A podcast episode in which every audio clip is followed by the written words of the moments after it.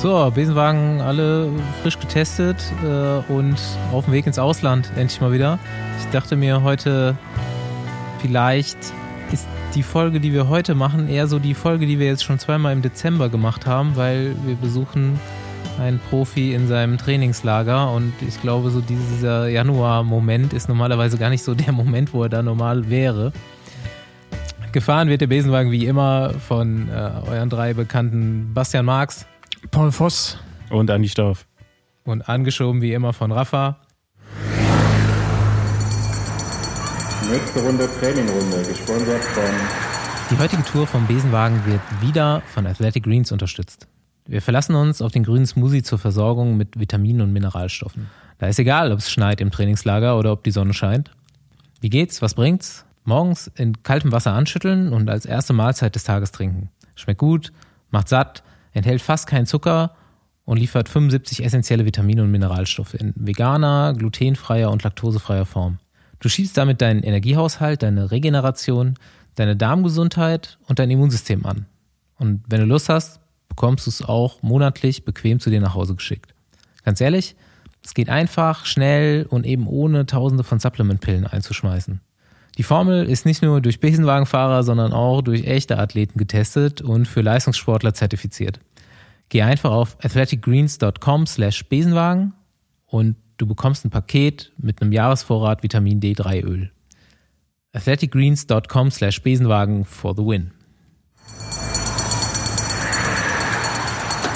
Und einladen tun wir heute am spanischen Strand John Degenkolb. Hallo zusammen. Ich habe mich schon gefreut. Mal wieder eine Promi-Folge Besenwagen. Also für mich ist das eine Promi-Folge. Wie Ihr Kai, kennt ja John schon. ja, ich wie, noch aber nicht. Kai Platt war keine Promi-Folge. Also, Ja, John Degenkolb schon irgendwie mehr. Sorry, Karl. ja, wir, wir können ja, wir, wir- können es einfach wie eine Boulevardmedien machen, so A, B und C-Promis. Äh, Ja gut, aber dann äh, trittst du ja dem einen oder anderen vielleicht auch auf den Fuß.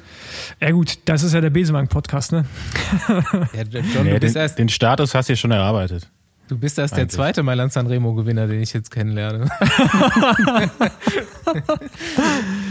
Gut. Ja, John, wo, wo hängst du rum? Du hast gerade schon erzählt, bei denen ja irgendwo seid ihr. Genau, wir sind äh, in der Nähe von Kalpe, wo ja so ähm, als belgisches Team darf man ja natürlich äh, nicht fehlen. Ähm, so eigentlich alle, alle Belgier, ähm, das ist ja denen ihr zweites Zuhause hier in diese Region hier. Die ganzen Deutschen fahren ja eigentlich lieber nach Mallorca, aber so die Holländer und Belgier, die sind ja immer hier in der Region unterwegs. Und äh, wir sind gerade in, äh, in der Nähe von Denia, genau. Was besser, Mallorca oder Costa Blanca oder was ist das? Äh, Costa Brava, glaube ich, heißt es, Okay. äh, genau. Bra Blanca oder Brava, ja. Ähm, also ich persönlich, klar, äh, bevorzuge äh, natürlich Mallorca. Ich äh, habe dort äh, einfach auch schon super viel Zeit verbracht und ich finde es auch jedes Mal wieder schön, wenn man da halt äh, einfach ist. Boah, ich finde die Gegend da, wo ihr gerade seid, finde ich nicht so nicht Ich- so toll zum Radfahren irgendwie. Ich hab finde da es aber auch, auch nicht so, so geil. Alp, immer noch Albträume von meinem ersten Trainingslager mit Quickstep vielleicht. Das lag aber vielleicht nicht an der Gegend, oder? Ja, Doch, wobei an auch. den Bergen. Ja, ja, diese Küstenstraße da, das weiß ich noch, da sind wir dann immer auch schon äh, klassisch belgisch auch losgefahren. Ähm, ja. Auf die muss Plätze ich heute noch los. dran denken. Ja, ich finde auch die, die Erinnerung an den Unfall oder so, den ich ja auch hier in der Nähe hatte, Mhm. ist ja auch nicht äh, gerade, sage ich mal jetzt positiv. Ich habe jetzt da keine Phobie vor, ähm, dort hier jetzt aufs Rad zu steigen und äh, im Straßenverkehr halt einfach zu sein, aber ähm, ist jetzt nicht ein Ort, wo ich äh, sage, okay, da äh, habe ich jetzt Bock drauf hinzufahren oder so. Also, bevor ich jetzt hier äh, dich nochmal komplett den Hörern vorstelle, die ich noch nicht kenne, es werden nicht allzu viele sein, und äh, einen kleinen Überblick darüber gebe, was du schon alles so gewonnen hast im Leben. Und wir zu dir ähm, als Person kommen und als Rennfahrer äh, haben wir noch ein bisschen was von der Woche aufzuarbeiten. Und äh, du bist herzlich eingeladen zu unserer kleinen Besprechung. Paul braucht ein Schutzblech. Ja, ich habe äh, lange versucht, mich davor irgendwie zu drücken. Ich glaube, ich habe das letzte Mal ein Schutzblech ans Rad gebaut. Äh, Keine Ahnung, ich habe in Spanien gewohnt als Profi, von daher, da braucht ihr auch keins. Also, das ist schon sehr lange her, wahrscheinlich zehn Jahre. Und ich habe mir jetzt äh, wieder eins bestellt und äh, wer das wohl machen müssen, weil das ist echt krass mit dem Wetter. Ich weiß nicht, wie das bei euch in Köln ist, aber hier in Berlin ähm, kriegt man schon auf jeden Fall leichte Depression bei dem Wetter. Also, Ja, genau so ist es ja auch. ist krass. Also ich weiß nicht, ob das letzten Jahre auch so war, aber irgendwie bin ich halt einfach nicht Rad gefahren. Jetzt, jetzt muss ich so ein bisschen Rad fahren auch wieder. Ich glaube dir Äh. nicht, dass du kein Rad gefahren bist. Vor allem Paul. Ah, also früher habe ich immer in Spanien gewohnt, jetzt muss ich hier in Deutschland fahren. Das ist ja total scheiße. oh Gott, ey. Ja, nee, Ja, toll. Jetzt hast du vorne hinten Schutzblech, Gepäckträger oder was macht man da so als Gravel? Äh, John wusste jetzt, Paul wird Gravel Pro. Ja, ich habe das äh, beiläufig mitbekommen, ja. Ja. Ähm, nee, ich habe, nee, noch habe ich Schutzblecher nicht, deswegen fahre ich jetzt Rolle. Ich habe mir jetzt eine Rolle von Walser ausgeliehen, weil äh, ich nicht mehr, ich kann es nicht mehr ertragen, mit komplett nassen Beinen Rad zu fahren. Es geht mir so auf die Eier. Ich habe da keinen Bock mehr drauf. Dann fahre ich lieber Rolle. Ja, da, da schwitzt du auch wie ein Schwein. Ja, aber da hat man wenigstens direkt die Dusche und es ist warm und kein kalter, kein kalter Schneematsch von unten. Aber wenn, Stoff, wenn ich, wenn ich mir Swift hole, sage ich dir Bescheid. Ja, Style-Faktor, Schutzblech natürlich heftig. Ja. Aber hast du mal, hast du mal mein, äh, mein Winterrad gesehen, Fossi? Ja, das habe ich gesehen. Das ist ja auch ein Gravelrad, oder? Ja. Genau, ja. Äh, mach dir doch mal so ein schönes Schutzblech dran. Ja, ja, ich habe mir jetzt ja welche bestellt. Ähm, die werde ich mir jetzt auch ranbauen.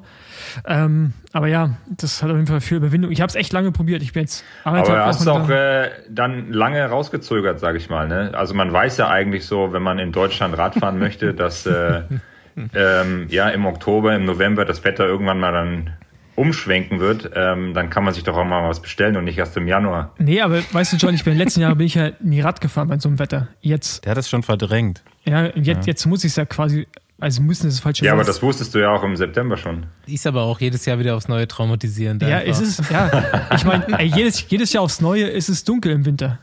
Ich habe mich das e- aber auch echt gefragt, wie man das früher so machen konnte. Ne? Also bei Wind und Wetter ähm, so die Kilometer abspulen. Aber ich glaube, wenn man so einmal drin ist, dann gewöhnt man sich auch wieder so langsam dran. Aber da komme ich jetzt nicht mehr hin. Ich habe jetzt einfach gesagt, ich mache jetzt Pause, bis das Wetter wieder besser wird.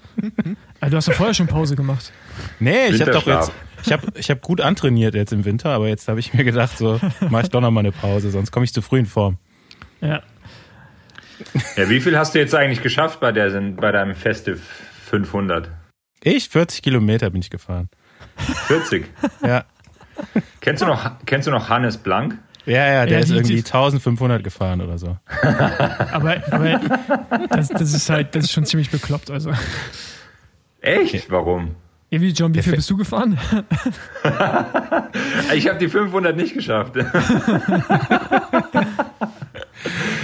Ja. Ich habe die, ich hab die 500 aus dem Grund nicht gemacht, weil man am Ende kein Abzeichen bekommen hat dieses Jahr. Ah, okay. Stimmt, in den letzten Jahren zuvor hat man immer irgendwie noch so ein Badge zugeschickt bekommen und eine Mütze. Äh, Ich finde es auch ehrlich gesagt für den Hannes, äh, der hat sich echt ins Zeug gelegt und er wollte unbedingt dieses, Leader, dieses Leaderboard gewinnen und äh, die haben, äh, die haben das abgeschafft dieses Jahr wegen Corona oder wegen irgendwas anderem. Und dann hat er sich, hat er da 1500 Kilometer rausgehauen in einer Woche. Und äh, bei dem schlimmsten In Deutschland. Wetter, was man sich Ohne vorstellen Schutz- ja, ohne natürlich. Ja, Ja, gut, und äh, der war nicht so am Rumjammern wie der Fossi. Ich jammer ja nicht rum, ich sage nur, dass es kalt ist. Ganz, ganz ehrlich, Nein, alles- äh, nein, Hannes Spaß. Blank, Alles du gut. hast jetzt hier deinen Auftritt bekommen, auf jeden Fall. Be Besenwagen-Abzeichen, Festive 1500, geht raus. Wir, sch wir schicken den gelben Besenwagen. Da würde er sich auf jeden Fall freuen. Sehr geil. Ähm, jo, anderes Thema, hat, ist wahrscheinlich jedem von uns aufgefallen und äh, Maxe aus dem Standardshop, Grüße gehen raus, hat mir nochmal diesen Artikel geschickt. Äh, Radsport Teammanager werden jetzt scheinbar langsam nervös, dass äh, Radprofis jetzt von Leuten gemanagt werden, die vielleicht mehr Geld rausholen wollen. Habt ihr den gelesen, den äh, Marc Mathieu-Artikel, der mal wieder ein bisschen nervös wurde? Ja, bei Matteo ist das Geile, da brauchst du eigentlich fast gar nicht mehr lesen als die Überschrift, weil die sagt Mhm. immer schon in der Regel alles. Und, Ich frage mich auch, wie das Interview gelaufen ist. Ja. Der hat wahrscheinlich einfach nur so eine Anfrage bekommen und hat Manager gelesen, hat dann einfach angefangen zu reden und hat sich da so reingesteigert, wie der das immer macht. Ähm, Weil inhaltlich hat das ja nicht so ganz getroffen. Und ähm, ja, ich habe es natürlich gelesen. Ähm, ging ja letztendlich auch um die Agentur Corso. Aber äh, irgendwie hat das da nicht so. Ähm, ja, ging es in dem Artikel irgendwie darum, dass jetzt äh, der Mendes eben im, im Radsport aktiv wird, was ja nicht der Fall ist. Also wir arbeiten da eben nur mit der kommerziellen Sparte der äh, Gestifood ähm, Agentur zusammen und die heißt Polaris Sports. Da geht einfach es einfach nur um kommerzielle Deals für die Fahrer und äh, wie er es schon richtig gesagt hat, der äh, Herr Madio, im Radsport ist glaube ich nicht so viel Geld zu holen, dass sich das für äh, die eben auch lohnt, wenn wenn die da im Fußball so erfolgreich sind. Aber eigentlich ist die Intention ja dahinter, dass wir noch mehr in den Fußball reinkommen und ich endlich meine zweite Karriere starten kann irgendwo so in der als Torwart. nee, als Torwart, ich meine, ohne, ohne Witz, das ist die schlechteste Position überhaupt für mich am Feld. Aber ja. Nee, eigentlich ja nicht, oder? Weil dann kannst du ja viel rumstehen und so Halbschlaf machen. Nee, das äh, ist nicht so meins auf dem, auf dem Fußballplatz. Ja, also was ich gehört habe von Leuten, die mit dir Fußball spielen, ist, dass du als Stürmer, du warst glaube ich immer Sturm, ne? Kann Stellungsspiel, hast du das schon mal gehört, Paul? Ja, genau, Stellung. Du stehst vor allen Dingen und ähm, dass du einfach nur stehst und wartest, bis der Ball zu dir kommt und dann bewegst dich kurz das, und das war's. Hast ein falsches Bild von mir. Nee, das wurde mir erzählt. Falsches Bild von mir. Aber ich stehe immer richtig, so muss das. Muss ich denke da an Luca Toni. ähm, ja, genau. Aber weil wir jetzt eh schon gerade äh, darüber sprechen, wir hatten letztens den, äh, den Toni hier äh, und da hatte ich ihn ja auch gefragt bezüglich Red Bull. Und Red Bull steigt jetzt ja offiziell auch bei Bora Hans Grohe ein, wo jetzt eh gerade schon. Ja, man weiß noch nicht so richtig wie, ne? Ja, das finde ich, also wahrscheinlich. Mit Cola. Genau. wahrscheinlich, äh, ja, finde ich es auf jeden Fall ziemlich interessant. Äh, bin mal gespannt, was daraus entsteht. Ich ja. wollte John noch kurz fragen, so wenn man das fragen darf, von, von wem du gemanagt wirst. Und ähm, mein Vertrag, was äh, meine Position in, in welchem Team ich fahre und sowas äh, angeht, äh, das macht äh, Jona Lauker, der ja schon lange in dem äh, Business irgendwie äh, zugange ist, war auch früher mal Radprofi und kommt ähm, gebürtig aus Finnland. Mhm. Ja, hat wohnt in Frankreich und hat halt auch international große oder viel Kontakte, sage ich mal, ähm, kennt viele Leute und ähm, das ist in dem Geschäft natürlich auch äh, erstmal sehr wichtig und äh, da muss natürlich auch so das, das drumherum passen so. Und dann habe ich noch eine, eine Agentur, die mittlerweile auch, sage ich mal, auf Freunde geworden sind, die mir was äh, Social Media angeht äh, helfen und, äh, und, und äh, Presseanfragen und so. Wie heißt die nochmal? Rosa Irgendwas. Pantera Rosa. Also Pantera Rosa. Das, das ist jo. auch quasi. Wie, wie sehr sind die zusammen, hängen die zusammen mit dem äh, Dege Club, mit die, die Caps und so? Das haben die auch alles gemacht, ne? Das haben wir alles äh, so in der, im Laufe der Zeit, weißt du. Ich meine, äh, wir bin ja mittlerweile jetzt auch schon äh, länger ähm, mit dabei und dann Jahr für Jahr kommt dann irgendwie halt ein neues Projekt auch mit dazu und dann äh, ja gab es relativ am Anfang, kam, kam das mit den Caps und mit, der, mit, den, mit den Radmützen. Dann äh, haben wir ähm, ja auch, das ist alles auch nicht noch nicht vom Tisch, so mit diesen äh, Dege Bambini und Dege, Dege Juniors, mhm. äh, dass man da halt einfach den Nachwuchs auch unterstützt. Ähm, äh, dort sind auch noch äh, diverse Sachen, sage ich mal, in der Schublade, ähm, die, die ich gerne machen möchte dann äh, ist natürlich auch äh, ähm, diese Unterstützung für ähm, das Roubaix Juniorenrennen damals äh, auch äh, die Abwicklung, also die Ideen bringe ich dann halt auch mit ein oder halt auch die Agentur, klar, aber um die Abwicklung über das, was ich kümmere mich halt primär wirklich um, um das Radfahren und um meine Familie. Und äh, ja. alles, was so das Ganze drumherum angeht, da braucht man halt einfach jemanden, äh, wenn man das irgendwie auf einem, auf einem guten Niveau irgendwie durchziehen will, der, der einen unterstützt. Und äh, da bin ich sehr glücklich, dass die mir halt einfach, ähm, halt einfach viel, viel äh, freischaufeln. Auch wenn es jetzt nur die, keine Ahnung, die Weihnachtspost ist oder sowas. Und ähm, die dann quasi vorbereiten und ich unterschreibe die und dann schicken wir die weg. Okay.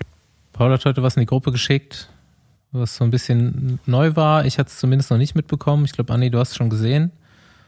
Paul? nee, ich hatte es vorher auch noch nicht gesehen. Du hast Genau, ein Foto entdeckt von einem BDR-Athleten in einem Team im Trainingslager und das kommt wohl, Andi, du meintest irgendwie im Frühjahr oder im Sommer? Paul, erzähl das mal. Ähm, genau, der ähm, Felix Groß. Die meisten werden ihn wahrscheinlich gar nicht kennen. Der hat im letzten Jahr, also 2020, die wenigen Rennen, die stattgefunden haben, hat er, glaube ich, drei oder vier UCI-Rennen gewonnen. Also 2.2-Rennen, vor allen Dingen im Sprint. Ist Europameister in der Einerverfolgung auf der Bahn. Äh, Welt mit, bei der Weltmeisterschaft. Ich weiß gar nicht, ob er da eine Medaille geholt hat. Nee, aber 23 genau, Europameister. U23 Europameister. Genau, auf jeden Fall ein Weltklasse-Verfolger.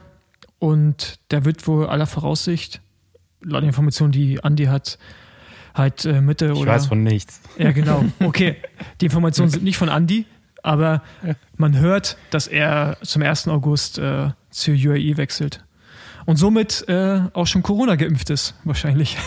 Herzlichen Ah, Glückwunsch. ja, das, das kann sein, dass sie den geimpft haben. Ja, der ist auf jeden Fall da im Trainingslager. Mhm. Ähm, das hatte man jetzt bei einen oder anderen Fahrern äh, auf Instagram in der Story sehen können. genau. Freut mich. Mich auch, finde ich, Find ich einen interessanten Move und vor allen Dingen finde ich es äh, mutig, dass er sich von der Bahn traut. Das war ja auch nicht, ganz, nicht ganz so einfach, glaube ich. Was haltet ihr denn von dem Move äh, von Hirschi? Ja, habe ich jetzt so äh, zu dem Zeitpunkt auf jeden Fall nicht mehr erwartet. Und Ja, also man kann, weiß ja auch noch nicht so viel, wurde ja nicht so viel kommuniziert. Ne? Irgendwie hat man, hat man sich ja schon.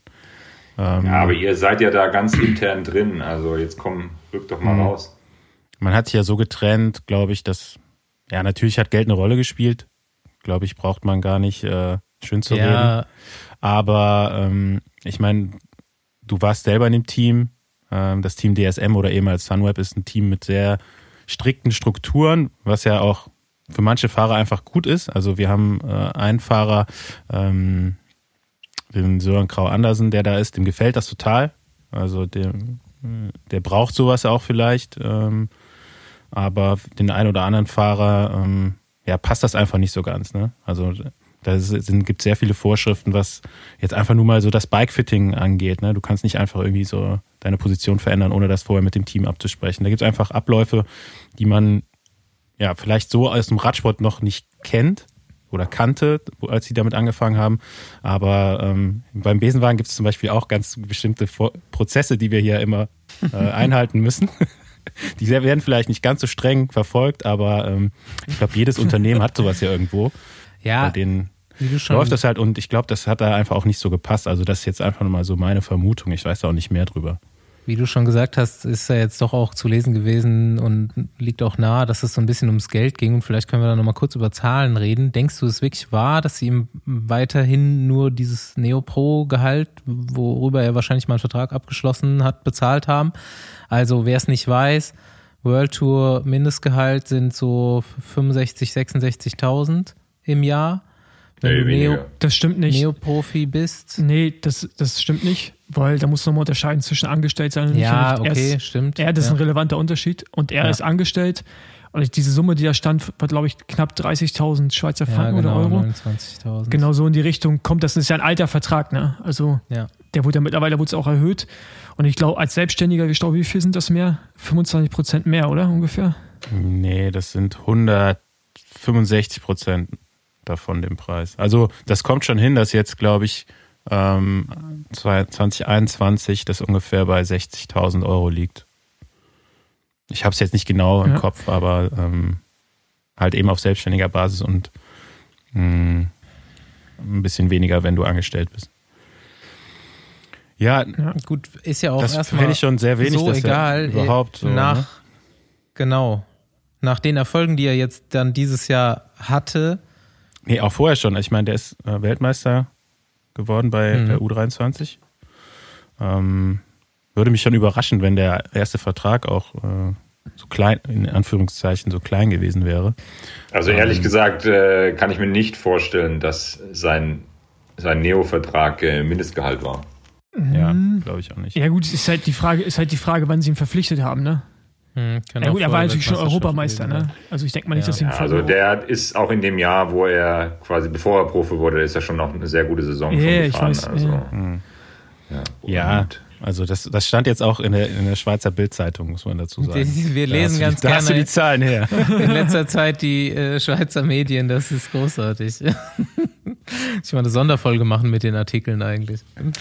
Ja, ähm, aber, aber nicht, dass trotzdem, wenn er jetzt eine Million bekommt, ja, ja. finde ich, ist es gerechtfertigt, wahrscheinlich auch fast sogar einen Ticken zu wenig für das, was er halt bietet, auch wie er die Radrennen fährt. Aber ich kann schon, also ich weiß nicht, ob jetzt DSM ein schlechtes Team für ihn ist von der Fahrweise her. Also er war ja erfolgreich da und das Team, mhm. gerade bei der Tour, war mega erfolgreich. Also ein super Akt. Im Vorfeld dachten wir alle, keine Ahnung, was die da, was die da für ein Team zusammengestellt haben, so ein bisschen. Und dann einfach eine absolut geile Tour gefahren. Und ja. äh, von daher, ich weiß gar nicht, ob die strukturell so schlecht für ihn sind, aber wird es wahrscheinlich wirklich nur ums Geld gegangen sein am Ende des Tages. Ja, offizielle Anfrage ist auf jeden Fall raus. Als Podcast-Gast. Mal gucken, was da kommt. Ich habe das über an, hier, an, Hirschi. an Mark Hirschi. Okay. Der ist ja irgendwie von einer Agentur um Fabian Cancellara wird er vertreten und allen möglichen. Der war doch auch schon bei euch, oder? Ja, genau. Und darüber habe ich auch noch so einen kleinen Kontakt und da habe ich letzte Woche mal gefragt, wie es ausschaut. Geantwortet? Ja. Schick, schick dir ab und zu mal Snaps hin und her. paar Nude-Pics. Gut. Okay. Ähm, also habt ihr schon einen Termin? Nee. Nee, bei uns sind wir alle spontan, äh, John. Also, Sehr spontan. Du hättest auch gestern zusagen können. Richtig. Gut, letztes Allgemeinthema, bevor wir zu dir kommen, John. Ich habe heute Morgen gelesen ähm, in Other News, dass Ineos alle großen Rundfahrten dieses Jahr gewinnen wird. Denn sie sind das Stand das auch in der Schweizer Bildzeitung? Ja. ja. Nee, das, das stand sogar. Es war ein bisschen anders formuliert. Es war formuliert, äh, Ineos ist das letzte Team, was noch Felgenbremse fährt dieses Jahr. Ja, stimmt. Ah, deswegen, okay. deswegen müssen sie ja die Tour gewinnen. Ja, Und eben. Giro jede große Rundfahrt. Aber fährt UAE denn jetzt auch alles Disc? Ja, scheinbar.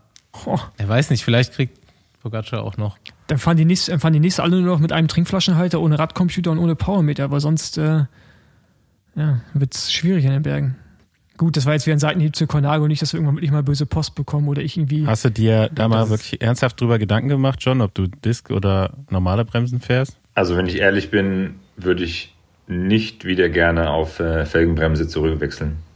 Also ich glaube, dass das äh, der den Mehrwert, den man ähm, über das ganze Rennen gesehen hat, äh, der ist so groß im Vergleich zu ähm, den Momenten, wo man sagt, okay, jetzt wäre es besser mit einer Felgenbremse. Ähm, ja, kann mir nicht vorstellen, dass äh, dass es viele, An äh, viele Rennfahrer anders sehen als ich. Ja. Hm. Ja, habe ich ja auch direkt gesagt. Weil Also die, die, die Sicherheit äh, und, und einfach diese Genauigkeit, diese, diese Bremspower, die man hat, äh, im letzten Moment halt einfach voll den Anker zu werfen, ähm, das ist schon nochmal eine andere, eine andere Nummer. Okay, vielleicht können wir damit diese Debatte endlich mal beenden. Die Ist auch so ein bisschen langweilig schon geworden. Erst, erst wenn nächstes Jahr keiner mehr auf Felgenbremse was gewinnt. Ich habe immer noch Felgen. Wieso? Also ich wieso auf jeden Fall noch. Wer, wer, also wer ist, wer, ist, äh, wer ist Fan von Felgenbremse bei euch hier? Ich, es tut mir total leid, weil ich habe äh, echt noch keinen einzigen Podcast von euch gehört. Ich weiß äh, nicht so, wie ihr so drauf seid. Es Nee, gibt gut. eigentlich gar keine wirklichen Fans, glaube ich. Also Ich habe noch, ich habe auf jeden Fall noch welche. Ich habe auch noch ein Rad mit Felgenbremse. Es Ja gut, ich habe so- auch äh, Räder zu Hause, aber es geht ja darum, was ihr Also- bevorzugen würdet. Zum Rennfahren auf jeden Fall auch Disc. Aber Ja. jetzt so, Ja. so, so langsam wie ich jetzt unterwegs bin, ist auch, auch egal. Aber auch nee, obwohl bergab, bergab, ich fahre ja oft auch mit meinem normalen Rad so mal durch den Wald und so, ne? Also eine Abfahrt im Wald ist schon scheiße, wirklich mit Felgenbremsen, das äh, muss man sagen. Du, du, vor allen Dingen, du kennst es ja eigentlich auch dann nur so vom Crossrad oder Mountainbike und du, mit der Geschwindigkeit, wie du dann bremsen kannst im Wald auch immer noch. Und also mit Felgenbremsen ist auf jeden Fall keine Ja. gute Idee. Aber jetzt stell dir mal äh, Mathieu van der Poel oder so ähm, mit Felgenbremse vor. Also mit, äh, mit V-Brakes oder ähm, Cantilever-Bremsen. Ja, aber da, da gibt es da mega Das geile. kennt er doch auch noch, oder? Ja, klar, da gibt es mega geile Videos von so Crossweltcups, die mega matschig sind, wie so heute alle so relativ kontrolliert so bergunter fahren und früher einfach alle mal die Banden reingeknallt sind nacheinander. Das war einfach normal. Du bist halt runtergefallen, also du brauchst auch einfach nicht bremsen, weil es bremst eh nicht. Ich kenne da auch so ein Video von, äh, ja, ich glaube, es warst du, oder? Ja, ja. Ja, Aber ich wollte gerade sagen, alle Bilder, die ich von dir aus Crossrennen krieg- finde im Internet, Liegt auf dem Rücken. ja, ja. Also entweder, Nee, entweder aber ohne Scheiß jetzt, Staufi, kennst du das Video? Da gibt es so einen Zusammenschnitt, wo Paul in Frankfurt am Bornheimer Hang das, Ah, das ist so gefahren ist und er ist halt, da waren halt irgendwie acht oder zehn Runden zu fahren und er ist halt für wahrscheinlich die erste Runde hat er es geschafft, äh, dort runterzufahren und alle anderen danach ist er jedes Mal in derselben Kurve, in derselben Abfahrt gestürzt. Ja, ich, ich, bin, ich bin trotzdem aufs Podium Ey, gefahren. wo, wo aber, finde ich ja. das? Wo finde ich das? Keine Ahnung. Nee, aber das war das eine Jahr, da bin ich, ich glaube, das war Ende 2007 zu 2.8 und da hatte ich neue Räder vom Milram schon und die haben nicht ganz so gut gebremst mit den Laufrädern und da, äh, ja, da, da bin ich auf jeden Fall mehr den, den Hundehügel da, also war überall Hundekacke, bin ich auf jeden Fall mehr auf den Rücken runtergerutscht, als dann wirklich ähm, auf dem Rad geblieben. Ja. Aber ey, das war, es war genauso schnell, ne?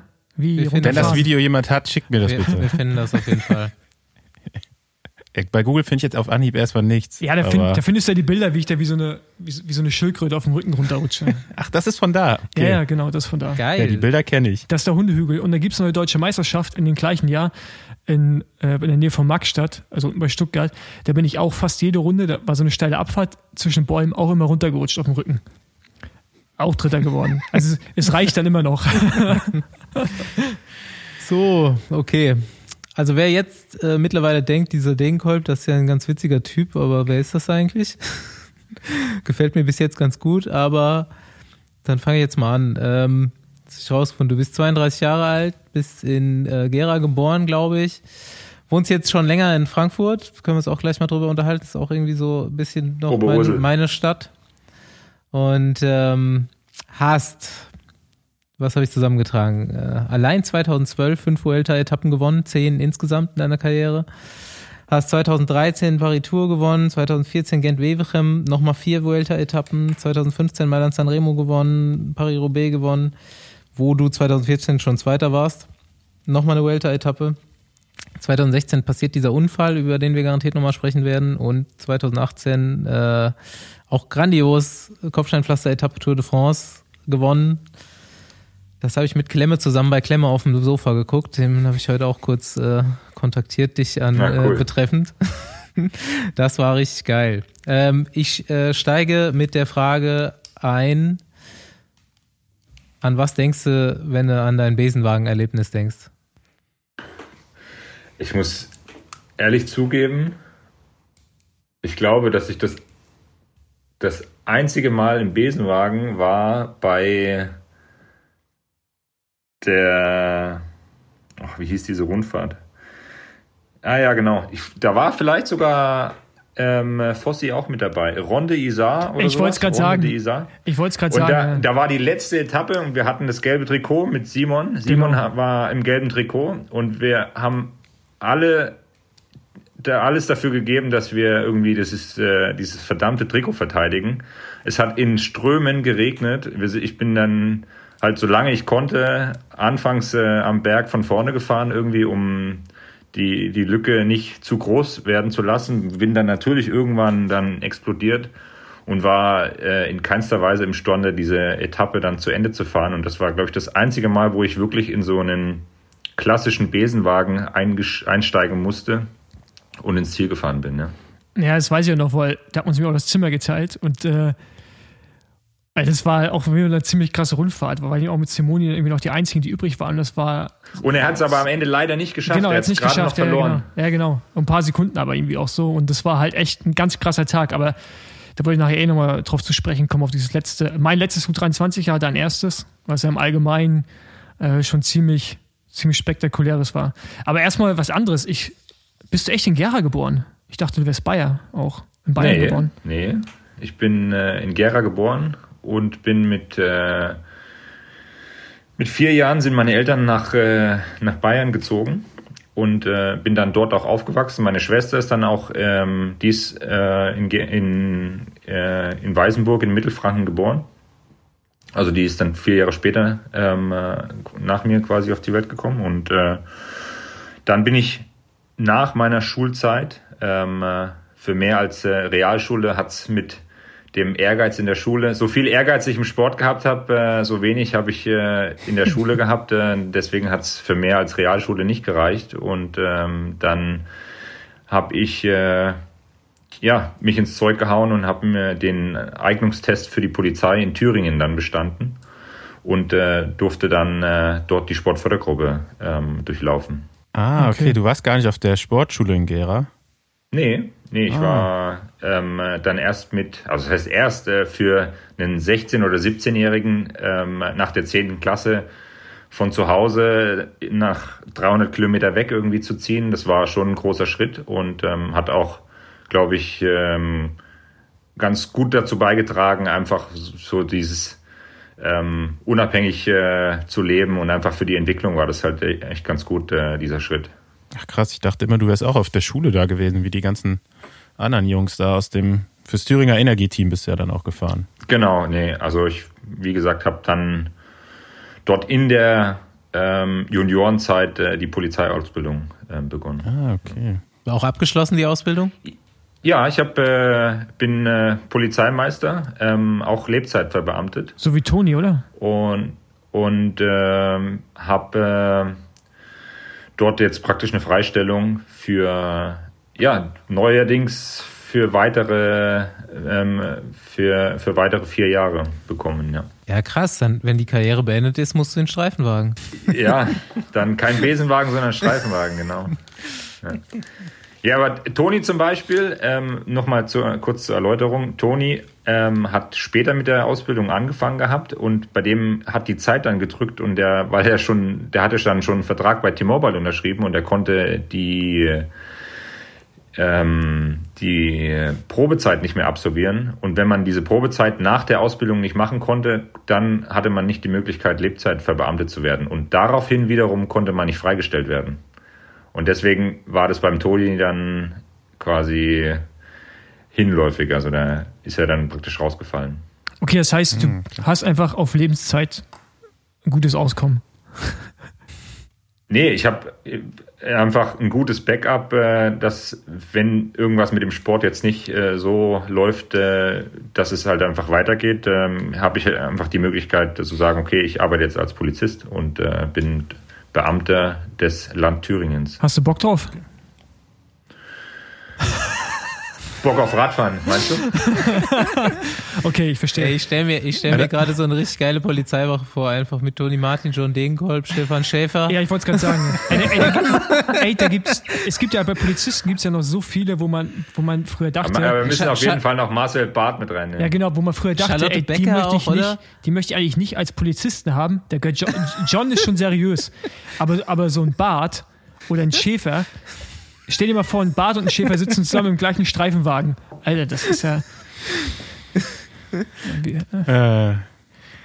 Könnte lustig sein. Ja, aber Kontrolle. welche, in welcher, welcher Abteilung von der Polizei würdest du nur mal für den Fall äh, am liebsten arbeiten? So Morddezernat, Antidrogen, äh, was gibt's noch alles? Pro-Drogen. So. Antidrogen, Pro-Drogen. Ah, ja, oder so in, glaub, Undercover. Dege Undercover. Ja. Bei so einem Rockerclub, da sehe ich dich. Nee, ich, ich sehe mich jetzt nicht in einer direkten Sparte irgendwie. Ich glaube, was mir echt Spaß machen würde, wäre mit, mit, äh, mit Sportlern auch irgendwas zu machen, weil es gibt ja weiterhin auch die, die Sportfördergruppe und ähm, dort gibt es ja auch Möglichkeiten, dann sich dort mit einzubringen und so weiter. Das macht ein, ein, Bekannter von mir auch, der ist aber beim Zoll und die haben auch irgendwie so eine Sportfördergruppe und der äh, ist da jetzt der Ausbilder mittlerweile und der äh, lässt die immer schön um Sportplatz laufen. ja. Macht ihm auf jeden Fall großen Spaß. nee, aber du hast ein Motorrad, oder? Oder ist das so ein, so ein Moped nur? Nee, so. Wie kommst du jetzt auf ein Motorrad? Ich habe irgendwie so mal Bilder von dir vor. Ich habe so Bilder von dir vor. Nee, aber wie, komm, wie, kommst, wie kommst du jetzt auf Motorrad? Ach so, weil ich vorgeschlagen habe, du könntest auch undercover so in der Rocker-Szene ermitteln. Ach so. aber ich habe ich hab ein Motorrad, ja. Ich habe äh, so einen ähm, Kaffee Racer, ja. Okay. Und auch äh, mittlerweile seit letztem Jahr habe ich mir, ich hab, hatte noch so eine alte S51, Fossi kennt es vielleicht, äh, eine Simson S51. Jo. 50 äh, Kubik da gab es damals schon zu DDR-Zeiten äh, so Enduro-Umbauten ähm, mit natürlich Stollenreifen, mit, äh, mit so einem fetten äh, äh Motocross-Schutzblech und mit einem hochgebauten Auspuff. Äh, das, äh, den ganzen Bausatz, den habe ich mir letztes Jahr während dem Lockdown dann bestellt und habe das mit meinem, mit meinem Kumpel umgebaut und mega geiles Teil. Deswegen hast du mir nicht mehr geantwortet. Aber, ja, nee, du hast ja auch Haus, Haus hast du gebaut. Ich hatte, hatte dir jedes Mal geantwortet, also tu doch nicht so. Irgendwann nicht mehr. Aber ist ja, ist ja nicht so schlimm. Ich habe dafür hast du mir ein schönes Video geschickt, wie du Bagger Also, fährst. also äh, John, man muss sagen, das, das, ähm, das hat Andi schon sehr getroffen, dass er das Gefühl hatte, du hast nicht richtig geantwortet. Das hat uns hat es öfteren mal erwähnt, deswegen ist es schön, Ja, dass du es jetzt muss, hier halt, bist. es muss halt erst der Chef mich kontaktieren. Sorry.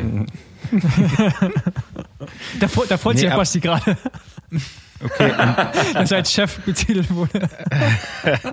wie, ähm, wie kamst du dann nach Frankfurt? Weil irgendwie, man hat dich ja jetzt vielleicht sogar schon so ein bisschen als Frankfurter, so wenn man an John Degenkolb denkt, dann kommt man direkt irgendwie auf Frankfurt. Paul wusste noch nicht mal, dass du aus Thüringen kommst. Nee, nee, nee. Also, Äh, Ähm, in, dem, in dem Jahr, wo ich Profi geworden, äh, in dem Jahr, bevor ich Profi geworden bin, habe ich äh, meine jetzige Frau kennengelernt und ähm, die kommt ja ähm, gebürtig aus Frankfurt und äh, dann war es halt so, dass äh, ich dann bei HTC ja auch zu den Rennen immer eigentlich mit dem Flugzeug irgendwie geflogen bin und äh, von Erfurt, zu dem Zeitpunkt habe ich noch in Erfurt gewohnt, hatte in Erfurt auch eine Wohnung und ähm, dann war eigentlich die einzige Möglichkeit, um ja nach Spanien oder irgendwo hinzufliegen äh, oder selbst das erste Trainingslager hatten wir, waren wir ja in, in Kalifornien im Trainingslager. Dann äh, war das natürlich immer über Frankfurt und äh, dann habe ich ja auf der einen Seite nie Zeit bei ihr verbracht, aber auf der anderen Seite auch nie so richtig Zeit bei mir zu Hause. Und dann haben wir gesagt, okay, wir, ich probiere das jetzt mal und äh, habe es am Anfang ehrlich gesagt wirklich gehasst, ähm, äh, wenn man so als als äh, junger junger Radprofi dann irgendwie mit seinen aus seinen kompletten Strukturen rausgerissen wird. Ähm, ich konnte mir das anfangs gar nicht vorstellen, dass ich das auch mache, weil in Erfurt war es halt es war so alles so organisiert. Wir, ich wusste, ich kann hier zur Physiotherapie, ich kann hier ähm, ähm, äh, mit ein paar Jungs auch äh, in der Trainingsgruppe fahren. Ich wusste alle Strecken und so weiter. Und nach Frankfurt bin ich dann gekommen und bin aufs Rad gestiegen und dann waren auf einmal irgendwie nur so Hauptstraßen und so. Wenn man sich halt nicht auskennt, dann ist es halt eigentlich gerade so in einem, in, bei uns in der Region halt nicht so cool zum Radfahren. Wenn man, sobald man dann ein bisschen reinkommt, dann äh, wird's cool und äh, dann hat mir das auch relativ schnell Spaß gemacht und deswegen sind wir auch dort geblieben dann. Gerade weil man auch diese Infrastruktur in Frankfurt, äh, ähm, die gibt's nicht, nicht viele Orte, nicht viele ähm, äh, Orte in Deutschland haben das, ne? dass du halt so einen krassen Flughafen hast, dass du richtig hohe Berge fahren kannst, dass du auch flach fahren kannst und äh, das ist schon ein guter Standort. Du hast, bist ja aber jetzt dann umgezogen, letztes Jahr auch, ne?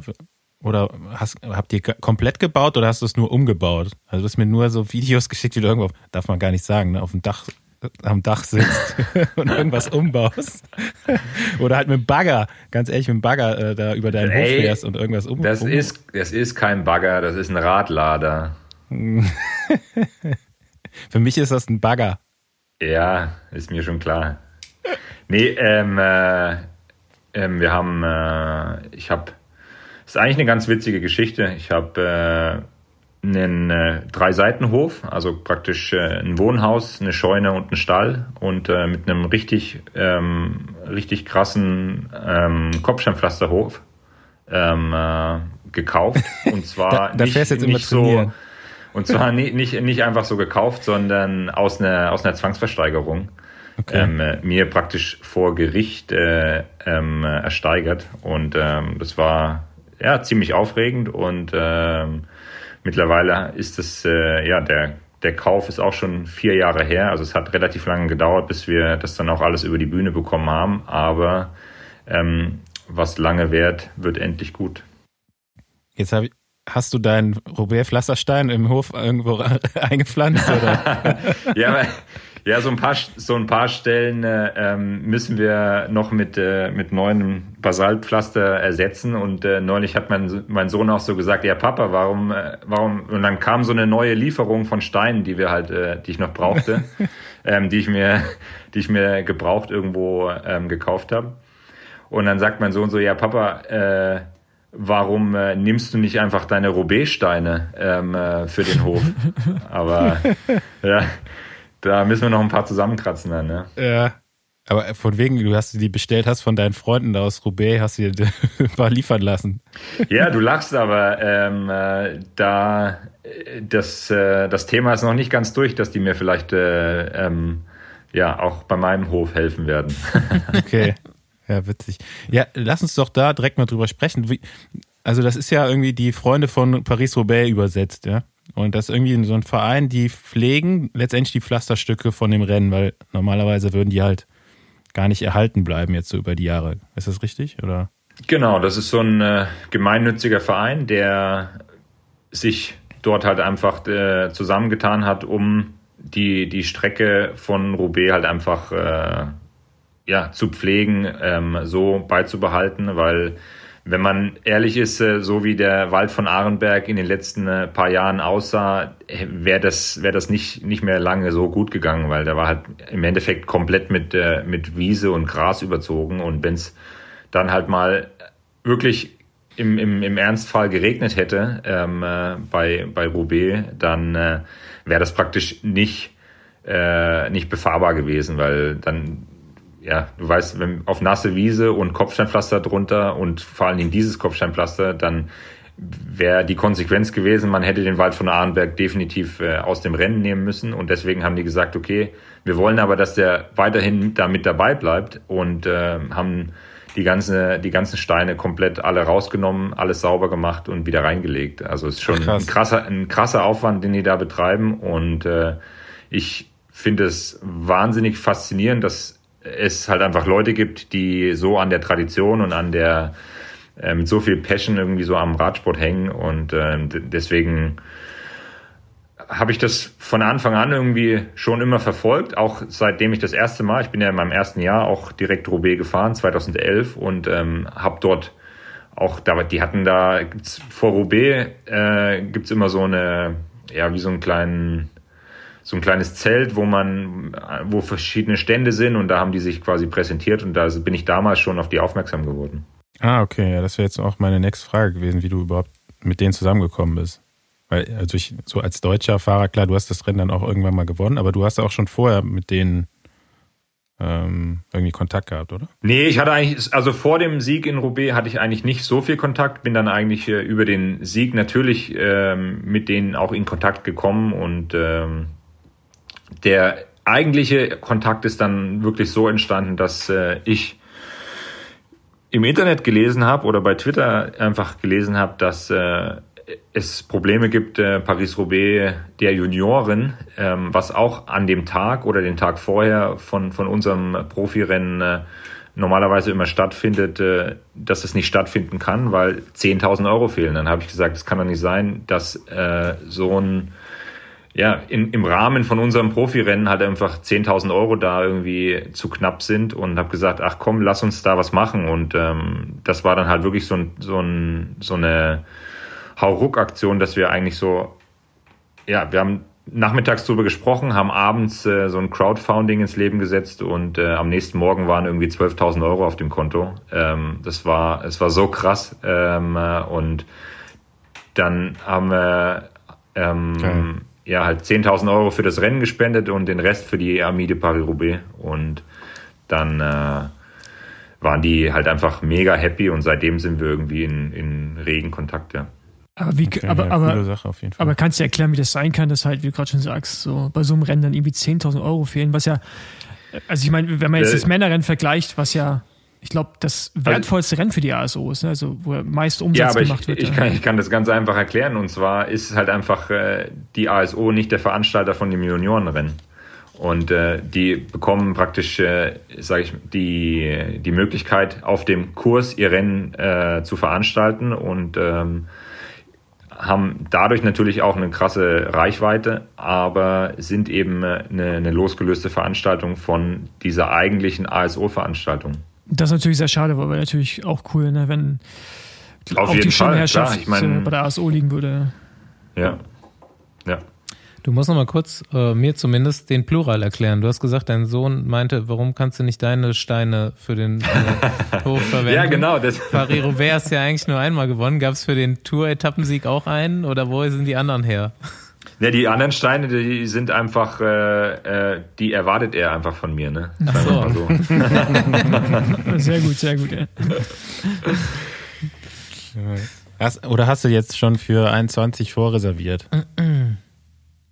äh, nee, noch nicht, vor, noch nicht. Also wir haben äh, große Ziele, aber wir haben jetzt äh, noch nicht, ich stand noch nicht im Kontakt, weil die, die machen ja auch unter anderem die Trophäe. Also okay. die ähm, äh, organisieren wirklich äh, den Stein und äh, also diesen Originalstein, der dann äh, eben vom Steinmetz äh, auf so eine Steinplatte geschraubt wird. Das Ding wiegt dann am Ende irgendwie 15 Kilo. Ähm, äh, also eine schwerere Trophäe gibt's im Radsport, glaube ich, nicht.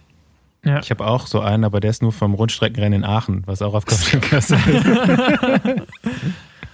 aber ist auch eine begehrte Trophäe gewesen, auf jeden Fall hier in der Region. Nächste Runde Trainingrunde, gesponsert von. Heute sitzt auch mal wieder Clark auf der Rückbank. Wenn der ganze Corona-Quatsch gerade für eins gut ist, dann die Zeit, in der man nicht essen gehen kann oder ins Kino gehen kann, zu nutzen, um mal richtig auszumisten. Clark hilft dir nicht bei der Kiste mit den alten Fotos und Büchern, aber bei dem Versicherungsordner, um den du am liebsten großen Bogen machst. Mir geht das auf jeden Fall so. Hast du auch eigentlich keinen Plan, was da genau drin ist, wie viel du dafür bezahlst und ob das eventuell auch schlauer ginge? Mit Clark wird der Überblick jetzt einfach, denn du kannst das Ganze endlich auf deinem Handy managen. Du musst dich nur registrieren, einmal deine Versicherung eingeben und dann wird's übersichtlich. Clark gibt dir digitalen Überblick über die Details deiner Verträge, gibt Tipps, wie du diese verbessern kannst und wo du sparen kannst. Clark ist kostenlos, unabhängig und wählt aus den Angeboten von 160 Versicherern für dich und deine Lebenssituation aus. Und wenn man Nägel mit Köpfen machen will, gibt es natürlich auch nochmal Beratung von den Clark-Experten per Telefon, Mail oder Chat. Wenn du jetzt Interesse hast, gibt es hier auch nochmal ein Goodie oben drauf. Mit dem Gutscheincode Besenwagen in der App oder auf der Website clark.de oder AT für unsere österreichischen Hörer registrieren, mindestens zwei deiner Versicherungen eintragen und Clark spendiert dir 30 Euro bei Amazon. Es geht nicht darum, direkt was abzuschließen, sondern eben deine Verträge einzugeben und schauen zu können, ob Clark hilfreich für dich ist. In den Shownotes gibt es das Ganze nochmal zum Nachlesen. Und ganz ehrlich, ich kann eigentlich mein komplettes Leben mittlerweile übers Handy managen und mache das auch gerne. Und mit Clark jetzt eben auch Versicherungen.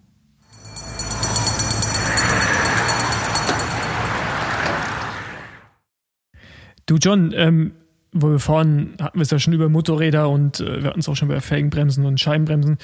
Aber ähm, steht bei uns jetzt auch in der Folgenbeschreibung drin, aber mich hat es auch mal gewundert, warum hast du eigentlich auf deinen Rädern immer die Karten und einen Würfel oder Würf mehrere Würfel, ein Würfel lackiert? Also du hast ja mehr Custom Paintings, ne? Also zumindest jetzt seitdem du bei Lotte Sudal bist. Ich weiß nicht, ob du das vorher auch schon hattest. Ja, bei Trek hatte ich das, äh, hatte ich das auch schon. Okay. Ähm, für was steht das? Die, die Karten und der Würfel oder beziehungsweise die sieben, die sieben ist für mich ein Synonym für der, äh, die, der Würfel ist für mich äh, ein Synonym für die sieben, weil die beiden gegenüberliegenden Seiten von einem Würfel ergeben ja immer sieben. Ähm, und äh, ich habe die sieben so ein bisschen als meine, eine, meine Glückszahl oder meine, meine Lucky Seven irgendwie herauserkoren. Vielleicht auch, weil ich am 7. Januar geboren bin, keine Ahnung, wie auch immer. Ich oh, habe mich alles Gute immer, noch nachträglich.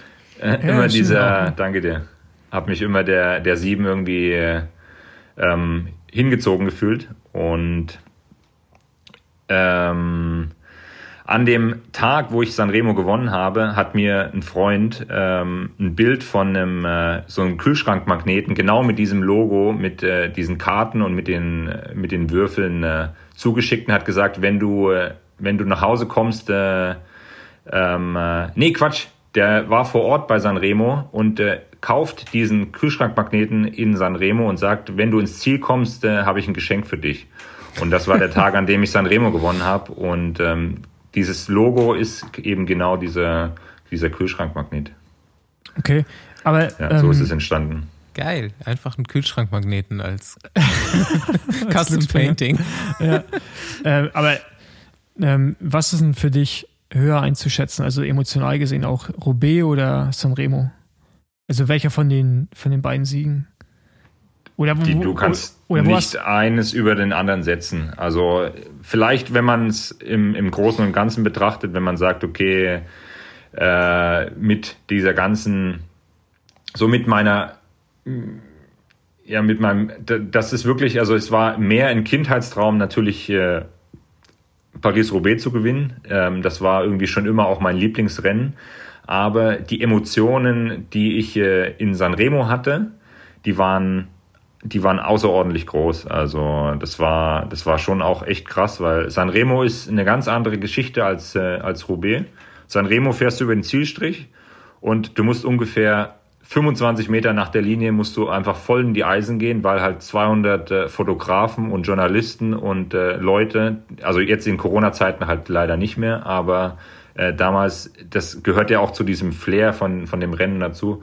Damals sind die halt alle sofort auf dich eingeströmt und das war so eine, so, ja, so viel Emotionen. Und in Roubaix fährst du halt über den Zielstrich und du hast erstmal noch eine Runde, 250 Meter irgendwie Zeit, die du alleine auf dem Rad bist, bis du dann rumrollst und dieser Moment, der ist auch genauso gleichbedeutend wichtig, aber den hast du halt für dich alleine und ähm, beide, beide Rennen sind, äh, sind so krass von den Emotionen gewesen. Ja. Also ich würde, würde jetzt nicht sagen, dass ich, äh, oder wenn du mich jetzt fragen würdest, äh, natürlich, klar, dadurch, dass Sanremo, äh, dass äh, Roubaix halt mein, mein Lieblingsrennen ist, würde ich das schon noch gerne nochmal gewinnen, aber Sanremo will ich auch nochmal gewinnen. Ja, für, für mich ist Roubaix, also keine Ahnung, ist es halt irgendwie ist wie so ein Rennen, da sind ganz viele Faktoren, also spielt ganz viel Glück mit einer Rolle, dann irgendwie auch sehr, sehr viel Taktik, also in den letzten Jahren gab es ja immer mal auch wieder, ähm, ich meine, du warst jetzt kein Überraschungssieger, ne? Also vor allem nicht nach Mailand Sanremo. Ähm, aber dann gab es irgendwie auch schon mal Sieger, mit denen man nicht unbedingt gerechnet hätte. Und Sanremo ist irgendwie immer so ein Rennen, da gewinnst du halt nur, wenn du dem Tag einfach extrem stark bist, ein gutes Team hast und halt auch äh, clever fährst. Ich finde, Sanremo ist für mich halt ich finde es ja einfach ein krasses Rennen, wenn man das irgendwie nein, so. Nein, du kannst, du kannst aber, kannst, das eine kannst du mit dem anderen überhaupt nicht vergleichen. Ja, das nein, sind, nein, äh, ich, ich weiß, aber ich, ich sage, rede da gerade irgendwie aus meiner Perspektive. Wenn ich irgendwie jetzt, in deinem Fall, du hast beide Rennen gewonnen, finde ich halt Sanremo den krasseren Sieg jetzt für mich als ich Außenstehender. Find, ja. Weißt du, was ich eigentlich als größten Sieg bezeichnen würde, ist diese Kombination einfach äh, hinbekommen zu haben, weil die Rennen sind als solches von Grund auf total unterschiedlich und äh, ich habe es geschafft, innerhalb von drei Wochen beide Rennen zu gewinnen. Und ja. ich glaube, ich glaube, dass das, äh, das ist in der, in der ganzen Radsportgeschichte vorher zweimal passiert. Es hat, keine Ahnung, vor 100 Jahren schon mal einer geschafft und dann irgendwie ähm, 88 äh, Sean Kelly und ich. Und äh, ja. ich glaube, dass, dass das halt einfach auch so was Außergewöhnliches war in dem Moment. Ich habe es gerade nochmal nachgeguckt, wann Cancellara Sanremo gewonnen hat. Ähm, war aber auch auf jeden Fall nicht im gleichen Jahr. Nee, war, war mir auch gar, war mir gar nicht sicher, nee. ob er es gewonnen hat letztendlich. Ja, doch, alleine. Doch, aber, doch, das war sehr eindrucksreich, ja. eindrucksvoll. Ja, das, äh ja, ja, ich, ich habe aber auch so, er war ja auch eigentlich immer auf dem Podium, deswegen war ich mir gerade nicht mehr so ganz sicher. Ähm, aber ich habe mir das auch schon so, ich meine, du hast so jahrelang versucht, eine Tour-Etappe zu gewinnen, hast dann auch geschafft irgendwann.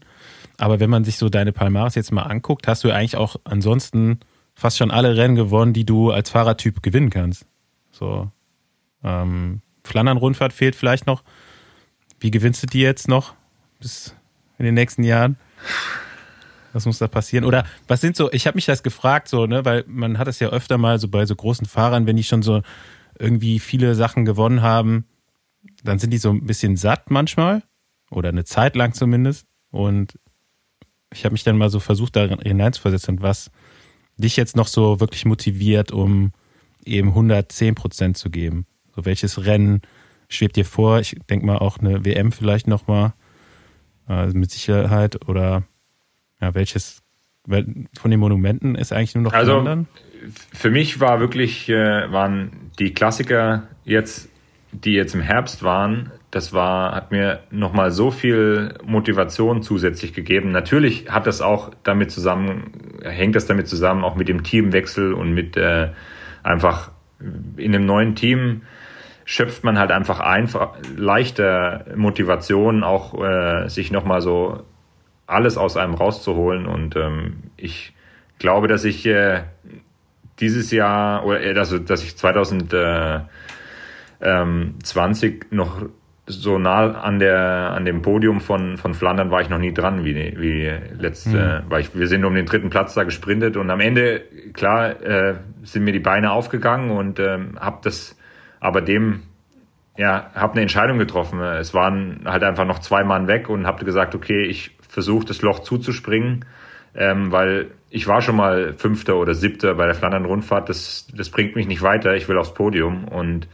ähm, wenn ich jetzt hier warte, bis, äh, ähm, bis die anderen da vorne ankommen, dann sprinten wir um den siebten Platz und ähm, dann habe ich eine Entscheidung getroffen, die mir am Ende dann halt äh, dann auch nur den neunten Platz äh, eingebra eingebracht hat.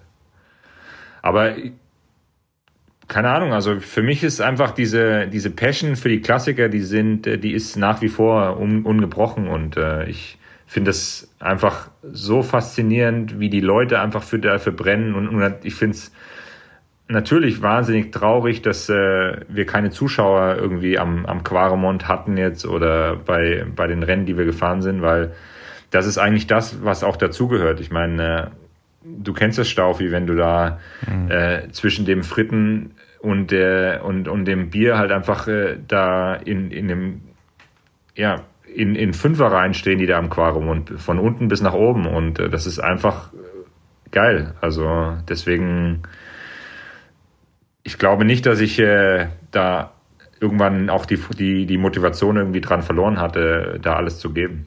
Ja, bist du jetzt okay. auch nicht im, im, richtigen Team, ne? was das angeht. Ich meine, da wird ja diese, diese flämische Zeit halt dermaßen gelebt, oder? Das ist natürlich auch ein ja, Riesendruck, ein Riesendruck, der da herrscht wahrscheinlich. Auch mehr vielleicht als bei Trek. Ich weiß es nicht. Also. Ja, also der, was ich krass fand, zum Beispiel letztes Jahr sind wir, sind wir dann Bing Bang Tour gefahren und Bing Bang Tour ist für die wie, wie eine Weltmeisterschaft. Also da, das ist, äh, da, da sind die, die Erwartungen und der, der, der einfach die Herangehensweise, die ist da so krass hoch, das ist wie eine Tour de France für die. Also weil man halt auf, auf Home Soil irgendwie dann, dann Rennen bestreitet und äh, durch Flandern irgendwie fährt und man zu Hause seinen belgischen Sponsor halt äh, ähm, so gut wie es geht irgendwie präsentieren möchte. Quickstep war das auch schon so krass, wie dieses früher aufgeladen war. Da dachtest du einfach schon manchmal danach die Saison, ach so Tour und ja. was alles was soll jetzt gar hier, nicht mehr so wichtig. Ne? Ja, was soll jetzt hier noch kommen so, ja. ja. Schon verrückt, ich, die heilige ähm, Woche. Ich habe mal noch so eine Frage Richtung Emotionalität. Hast du gerade schon gesagt, dass es äh, Sanremo vielleicht da für dich fast aufgeladener war? Ähm, wenn ich an das Thema und an dich denke, dann fällt mir diese, diese Tour-Etappe eben ein, von der wir schon gesprochen haben, wo ich gesagt habe, das habe ich mit Dominik auf, der, auf dem Sofa, mit Dominik und äh, Dennis bei denen auf dem Sofa geguckt und da morgens schon gesagt so, ey, ich glaube, das äh, könnte was für John Regenkolb sein oder ich glaube, der gewinnt heute. Und dann hast du das ja wirklich mit, mit der absoluten Brechstange da am Schluss, ich glaube, gegen Greg van Avermaet gewonnen und ähm, das nächste, woran ich mich dann erinnere, ist, dass du eben dann vor der Kamera erstmal in Tränen ausgebrochen bist. Und ähm, was kannst du beschreiben oder weißt du das noch? Oder was ist da für ein Damm gebrochen? Wo kam das her? War das das vom Rennen, wie du aufgeladen warst? Oder war das das, dass du es schon länger wolltest oder war es was ganz anderes? Also, das jetzt ganz kurz zu erklären, ist, äh, ist, ist super schwierig, weil da halt einfach so viele Faktoren irgendwie mit reinspielen und äh, es war eine ziemlich harte Zeit, die ich äh, dort durchlitten habe und ähm, mit Verletzungen, mit diesem Unfall, mit dem äh, ähm, Zurückkommen auch wieder auf, sag ich mal, auf ein Niveau, wo man, wo man halt einfach äh, bei so großen Rändern irgendwie um, um die Ergebnisse mitfahren kann. Und ich musste halt einfach so hart dafür kämpfen, dann sind privat auch viele Sachen halt einfach passiert, die äh, auch äh, was mit mir als, als Mensch gemacht haben. Ähm, äh, es ist ein sehr enger Freund, äh, der beste Freund von meinem Vater ist äh, ähm, in, dem, in dem Winter ähm, vor, also von, von 17 auf 18 äh, ganz plötzlich bei einem, bei einem Unfall verstorben. Ähm, was mir auch so ein bisschen dann die Augen geöffnet hat und gezeigt hat, wie, ja, wie wichtig einfach äh, es ist, dass man, dass man darüber glücklich ist, dass, dass ich diesen, oder wie, wie, äh, ja, sagen wir so, dass nach dem Unfall, den ich hatte, habe ich es für selbstverständlich einfach angesehen, dass es einfach so weitergeht. Ich gehe ins Krankenhaus, ich äh, lasse mich reparieren und danach geht's wieder weiter. Und äh, ich war nie wirklich dankbar, dass ich diesen Unfall auch äh, ähm, ohne, ohne Rollstuhl oder irgendwas anderes äh, überlebt habe. Und äh, der Unfall von meinem Freund, der dann halt leider Gottes auch verunglückt ist, ähm, der hat mir so ein bisschen die Augen auch geöffnet. Ne? Und ähm, das das in Kombination mit äh, relativ lange schon kein großes Rennen mehr gewonnen, hat dann dazu geführt, dass äh, dort halt einfach die Emotionen so groß waren. Ich fand das auf jeden Fall richtig stark. Also so allein, ne, jetzt den, den Sieg mal dahingestellt, dass du da äh, geweint hast erstmal vor der Kamera und äh, das einfach rausgelassen hast, fand ich super. Das hat man so im Radsport jetzt auch nicht. Das ist doch alles relativ abgeklärt immer. Und äh, da hat man einfach mal gesehen, so, das ist, äh, das war jetzt auch wirklich was Besonderes für den. Ja, auf jeden Fall. Und das, das war es auch. Also ähm, dann auch, wie wichtig das halt dann auch war, oder also wie, wie, wie geil im Endeffekt, dass auch das genau an dem Ort ist, wo mhm. halt in Roubaix, ähm, äh, wo mein Lieblingsrennen halt stattfindet, äh, ist halt dann nochmal zusätzlich irgendwie dann hat es nochmal spektakulär gemacht. Also es hätte mit, mit keiner, mit, mit nichts hätte man das eigentlich noch, äh, noch äh, unglaublicher machen können. Auch schon der zweitschlimmste Tag letztes Jahr, dass Paris-Roubaix ausgefallen ist, glaube ich. Oder? Also, so, ja. ja. Ich weiß auch noch genau, wo die Nachricht rauskam, ähm, äh, als dann, als es hieß, okay, Roubaix ist abgesagt. Äh, wir waren gerade äh, beim äh, Recon für Genwevelgem, waren gerade mhm. auf dem Rad, also wir sind wirklich gerade losgefahren. Also wir waren noch nicht, wir waren am standen vor dem Bus und dann ging die die Meldung raus. Äh, Roubaix ist äh, in zwei Wochen abgesagt. Roubaix ist in zwei Wochen eigentlich und äh, ist abgesagt. Und oh, das hat mich dann auch den ganzen Tag so runtergezogen. Ich hatte dann, ich hatte eigentlich gar keinen Bock, mich äh, auf das Rennen jetzt vorzubereiten. Aber gut, wir haben dann, man muss ja dann auch nehmen, was man bekommt. Und äh, das habe ich, ich habe ja, ja, dann auch das Beste, das Beste draus gemacht, aber es hat mich, das hat mich echt äh, auch äh, richtig niedergeschlagen, muss ich sagen. Ich, ich glaube aber auch fast alle, alle Klassikerfahrer haben, haben an dem Tag so ähnlich gedacht. Ich glaube, da war keiner, der sagte, oh, gut. Also, also. Ah ja. Fossi genau. wollte noch was erzählen. Ja, Fossi wollte. Ja, nee, ich weiß auch noch ähm, was. Ja, nee, aus der ähm, das Jahr, was war denn das? 2008, ne? Der erste U23-Jahr, mein letztes. Da hatten wir ja äh, ziemlich viele geile Rennen zusammen. Damals war Simon Gerschke mit dabei, Dominik Klemme. Boah, wer war noch alles im Team? Ähm, war ziemlich, da hast du ja schon die Ronde Isar erwähnt, in, bei der Simon äh, fast die Rundfahrt gewonnen hat und wir uns da aufgeopfert haben. Aber was mir so in Erinnerung geblieben ist, ist vor allen Dingen dann die WM damals in ähm, Varese war das, oder? Ja, nee, genau. in, doch, war, ja, klar, Varese. Ja, genau, in Varese, wo äh, mit äh, Dominik Nerz auch noch, genau, Klemme, äh, Geschke, du, Nerz und ich waren das, glaube ich, wo wir einfach ein brillantes Rennen gefahren sind und dann äh, weiß ich heute noch, wie wir, wir wussten, dass du in der Spitzengruppe bist und mit um, um Sieg fährst und wie wir dann alle irgendwie ins Ziel kamen äh, und du einfach nur rumgeschrien hast und dich gefreut und wir alle auf dich raufgesprungen sind und wir alle in dem Moment dachten, du bist Weltmeister geworden. Bis wir dann um die Ecke geschaut haben und hat sich dann, wer hat da gewonnen? Äh, ein Kolumbianer, glaube ich, ne? Damals. Fabio Duarte. Ja, Duarte, genau. Bis wir das dann realisiert haben, gut, bist du Dritter geworden? Auch gut. Kann man sich auch drüber freuen. Aber ähm, Genau, das ist mir irgendwie immer noch so eine Erinnerung. Ich habe davon auch noch ewig viele Bilder. Das war echt eine, eine ziemlich geile Saison, weil die auch einfach krass erfolgreich war. Ähm, ich konnte Vize-Europameister Ich wusste gar nicht, dass, du, dass ihr dachtet, äh, ich wäre Weltmeister geworden. Ja, Mann, ey, wir kamen ins Ziel, du hast rumgeschrien, alle Betreuer haben rumgeschrien, wir dachten, Alter, geil, sind wir echt Weltmeister oder du Weltmeister. Und dann, als wir mit dir auf dem Boden lagen, haben wir realisiert, ah, oder ich habe es realisiert, äh, hat ein anderer gewonnen, aber natürlich trotzdem Dritter, äh, konnte man auch so, so zelebrieren, wie wir es getan haben. Naja, gut, ich war, war erstes Jahr U23, ja, ja. also nee, es war schon ein Erfolg. Nee, natürlich war es Erfolg, es war ein mega geiles Rennen und äh, einfach allgemein einfach ein sehr, sehr geiles Jahr. Von daher, äh, nee, aber das ist mir so in Erinnerung geblieben. So, das Jahr war echt ziemlich cool und äh, ja. Ja, in dem Jahr waren wir auch in, äh, in Livigno im Trainingslager zusammen. Das war auch eine coole Zeit. Ja, die Geschichte habe ich schon ein paar Mal erzählt, wie wir mit den Mountainbikes äh, die Weltcup oder die WM-Strecke runtergefahren sind mit den Downhill-Bikes. Ja, sicher. Äh, oder runtergeschoben, runter, hab runterrollen ja, lassen. Nee, nee. nee, nee, nee. Nicht, nicht so viele Understatement. Genau, nee, aber Livigno war auf jeden Fall auch äh, ziemlich legendär. Da kann man leider nicht so viel ähm, im Podcast drüber erzählen, aber auf jeden Fall auch ziemlich gut. Warum nicht? Nee, das, nee das, das ist noch schlimmer als das, was du sonst erzählt? Ja, nee, das war. Da, da sind auf jeden Fall einige Dinge vorgefallen, die man jetzt so nicht erwarten würde, aber war gut. Die sind Ey, auch aber, strafrechtlich verfolgbar? Nee, strafrecht, strafrechtlich ist ja gar nichts verfolgbar, aber auf jeden Fall hat es uns ja nicht geschadet. Wir waren erfolgreich bei der Tour de l'Avenir dann unterwegs und auch bei der WM. Von daher hat es das Team auf jeden Fall enger zusammengeschweißt, würde ich mal sagen.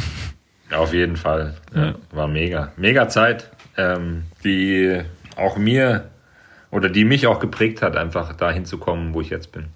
Äh, das ist auch so eine Sache, wenn ich an John Degenkolb denke, dann muss ich immer an die Hinfahrt zur Tour de l'Avenir ein Jahr später denken. Als wir 2009 sind wir zusammen äh, gefahren und wir sind irgendwie dann von ja, mit dem Auto ab, ab Landau, glaube ich, da hat Patrick Moster ja damals gewohnt, ich weiß nicht, ob er immer noch da wohnt, sind mit dem Auto gefahren und unser Auto, da war noch Patrick Gretsch mit drin, ich weiß gar nicht, ob da noch jemand mit drin ist oder nur wir drei Fahrer und gefahren ist so ein Betreuer mit so längeren Haaren. Ich weiß gar nicht, wie Öhm oder so. Ja, Öhm, genau, Öhm. Öhm. Und. Patrick Gretsch saß vorne auf dem Beifahrersitz und der hatte damals schon Snooze. Und der hat dann sich so einen Snooze reingelegt und der hat der Betreuer, der hat irgendwie immer so, der war, also immer so, kam immer so leicht bekifft rüber, ne? Ja, das, der hat immer so langsam ja. geredet und so. Und er dann so, hey, was hast denn du da? Und der Gretsch so, ja, hier, Snooze, willst du auch mal? Was ist denn das? Ja, das Tabak. Ah ja, klar, Tabak nehme ich, ne? Ich rauche ja auch immer ab und zu meinen Joint. Hat er, glaube ich, sogar da erzählt. Und hat sich dann so während der Fahrt so einen Snooze reingelegt, hat es vorher noch nie gemacht. Und irgendwie wurde er immer ruhiger. Und ich weiß noch, wie, wie Patrick Gretsch ihn dann so angesprochen hat, alles klar bei dir? Und er so, oh, ich glaube, ich muss mal rechts anhalten. ist er von der Autobahn runter am nächsten Rastplatz, ist erstmal aus dem Auto raus, muss sich übergeben. Äh, ich weiß gar nicht, wie lange wir da rumstanden und John und ich, ja. wir saßen da in dem Auto drin. Ich, äh, wir sind fast erstickt vor Lachen. Das weiß ich auch noch. Ey, Mann. Aber weitergefahr, weitergefahren ist er auch nicht mehr, weil Grete nee, ist das nee, Auto wir, weitergefahren. Genau, da musste, mussten wir das Auto weiterfahren. Der, ey, der war leichenblass einfach. Der Typ, der hat geschwitzt wie sonst was. Ey, ich hab mit, wir haben mit dem, wir haben mit dem Öhm, also ich, der richtige Name sage ich jetzt nicht, aber ich glaube, jeder, der in der Nationalmannschaft unterwegs war, kennt Öhm. Wir haben mit den Sachen erlebt, auch bei den Cross-Weltcups, irgendwie, er, er, ihm wurde gesagt, er soll tanken. Ey, Auto halt leer, fährt schon stotternd an der Tankstelle vorbei, weiter auf der Autobahn und fährt einfach komplett an der Ausfahrt vorbei, noch ein paar Kilometer und steht dann halt irgendwie so fünf Kilometer nach der Ausfahrt. Damals der damalige Bundestrainer, der ist ausgerastet und hat den da zur Sau gemacht. Das war unglaublich. Und da gab es immer wieder so Aktionen von dem Öhm. Also auf jeden Fall eine Legende. Ich weiß gar nicht, ob der immer noch mit dabei ist. Aber der hat ähm, viele solcher Aktionen gebracht. Sehr unterhaltsamer Mensch. Ja, das war äh, auf jeden Fall eine witzige Situation. Das werde ich nie vergessen. Haben wir gut gelacht. Habe ich sowieso gedacht, so als ich überlegt habe, was kann man noch so fragen und so. Ich glaube, immer wenn wir uns im Rennen so getroffen haben, auch in den Jahren später, ähm, wenn es mal gerade Zeit dafür war, äh, war eigentlich immer witzig. Also wenn ich jetzt nochmal ein Fahrer-Bingo beantworten müsste, kommen wir gleich auch noch zu. Äh, wir haben uns auf jeden Fall immer gut amüsiert, sage ich mal, wenn wir uns getroffen haben. Ich habe mich neben dir immer dünn gefühlt, John. ja, ja gut, das, das hatte ich Wenigstens etwas. Wenigstens ja. etwas. Ja. Ja, das, da gab es nicht viele Fahrer im Feld, sagen wir mal so. Die Aber Obwohl, so schwer bist du gar nicht. Ja, ne? genau. Ja, du musst, musst schon aufpassen, dass du den Bogen auch nicht überspannst, ne? der hat schon, John hat schon das Messer in der Hand, muss, nee, die Schere in der Hand, muss man gerade Ja, sagen, auch. sehr spitze. Aber, man, aber, aber John ist einer der Fahrertypen wie der Frösi, den wir schon mal hier hatten, die, die kräftiger aussehen, als sie dann tatsächlich sind vom Körperfettgehalt. Oder, John? Also so schwer bist du gar nicht, ne? Und hast doch gar nicht, du bist ja auch nicht fett. Du hast einfach nur viel Muskulatur. Hä? Warum war jetzt kein Kompliment? Ja, was soll ich dazu sagen, Paul? Nee, einfach, einfach bestätigen, dass, dass du, dass du Dass nicht du dick nicht bist, fett bist. dass du nicht fett bist. Ja, aber Ja, kommen wir zu den Ja. Ja, so, ändern, so ändern sich die Zeiten auf jeden Fall. Ne? Wenn ich jetzt John so angucke, ähm, da komme ich mir auch nicht mehr dünn vor. Ja. Im Gegenteil. Ja gut, jetzt haben wir uns am Ende nochmal schön reingeritten. Wollen wir nochmal irgendwas Lustiges hier fragen? Lieb Lieblingsessen. Lieblingsessen. Nee, ach so, ich habe noch was. Wie, also du hast ja auch deinen eigenen Kaffee. Ne? yep. Bist du, seit wann bist denn du eigentlich so ein Kaffeespezialist? Wann ist das eigentlich passiert, dass auf einmal Ey, jeder so Experte ist, was so Kaffee angeht? Also jeder Ey, Radprofi. ich- ich habe es irgendwie verpasst. Ich muss ehrlich gesagt sagen, dass äh, das, äh, diese Story ist wahrscheinlich nicht so bekannt, aber es ist ja jetzt mal ein guter Moment, um das auch so zu sagen. Von meinem allerersten Profigehalt, und das war im Januar 2011, bin ich äh, in einen Kaffeeladen gegangen und wollte mir eine Kaffeemaschine kaufen. Und zu dem Zeitpunkt wusste ich nichts über Kaffee. Da war mir das egal, ob das eine äh, ein Vollautomat, eine Siebträgermaschine oder ein Filterkaffee oder irgendwas ist. Ich wollte einfach nur eine Kaffeemaschine. Und dann hat der Typ mich dort äh, eine Stunde lang zugelabert über alle Maschinen, die er so in, der, in, den, in seinem Laden stehen hatte. Und wollte mir halt einen Vollautomaten verkaufen. Und dann sagt er zu mir, dann sagt dann am Ende so, boah, irgendwie macht mich alles nicht so an. Und dann sage ich so, was ist denn das Chromteil da in der Ecke? Das finde ich irgendwie total geil. Und dann war das halt ähm, eine, eine Rocket-Maschine. Und die habe ich mir 2011 dann mit meinem ersten Profigehalt gekauft. War natürlich eigentlich total irre. Ich meine, sich eine Kaffeemaschine für, ich meine, ich habe jetzt auch noch nicht viel Geld verdient zu dem Zeitpunkt äh, und habe mir dann ähm, äh, für 1000 Euro eine Kaffeemaschine gekauft. Ähm, aber ich muss sagen, seitdem ist ja, mittlerweile, ich hatte dann noch eine, habe dann die verkauft, habe mir dann wieder eine neue geholt äh, und äh, bin jetzt mit einem weiteren Verkauf dann äh, bei, Ma- bei Lamazocco gelandet und ähm, habe dort wirklich so diese, diese Passion schon immer gehabt, so seitdem ich auch Profi war. Ja. Okay. War das dann schon auch mit so Mühle einstellen und so die ganzen Sachen, die man Du da kannst- machen muss? Ich- Komm, komm doch mal vorbei. Hast du damals schon so gemacht? Kurs. Ja, sicher. Hast du das damals schon gemacht? Okay. Der, der, der Typ Krass. sagt dann zu, der, jetzt pass auf, die Geschichte war so, der sagt dann zu mir so, ja, das ist eine Rocket-Maschine, das ist eine Siebträgermaschine.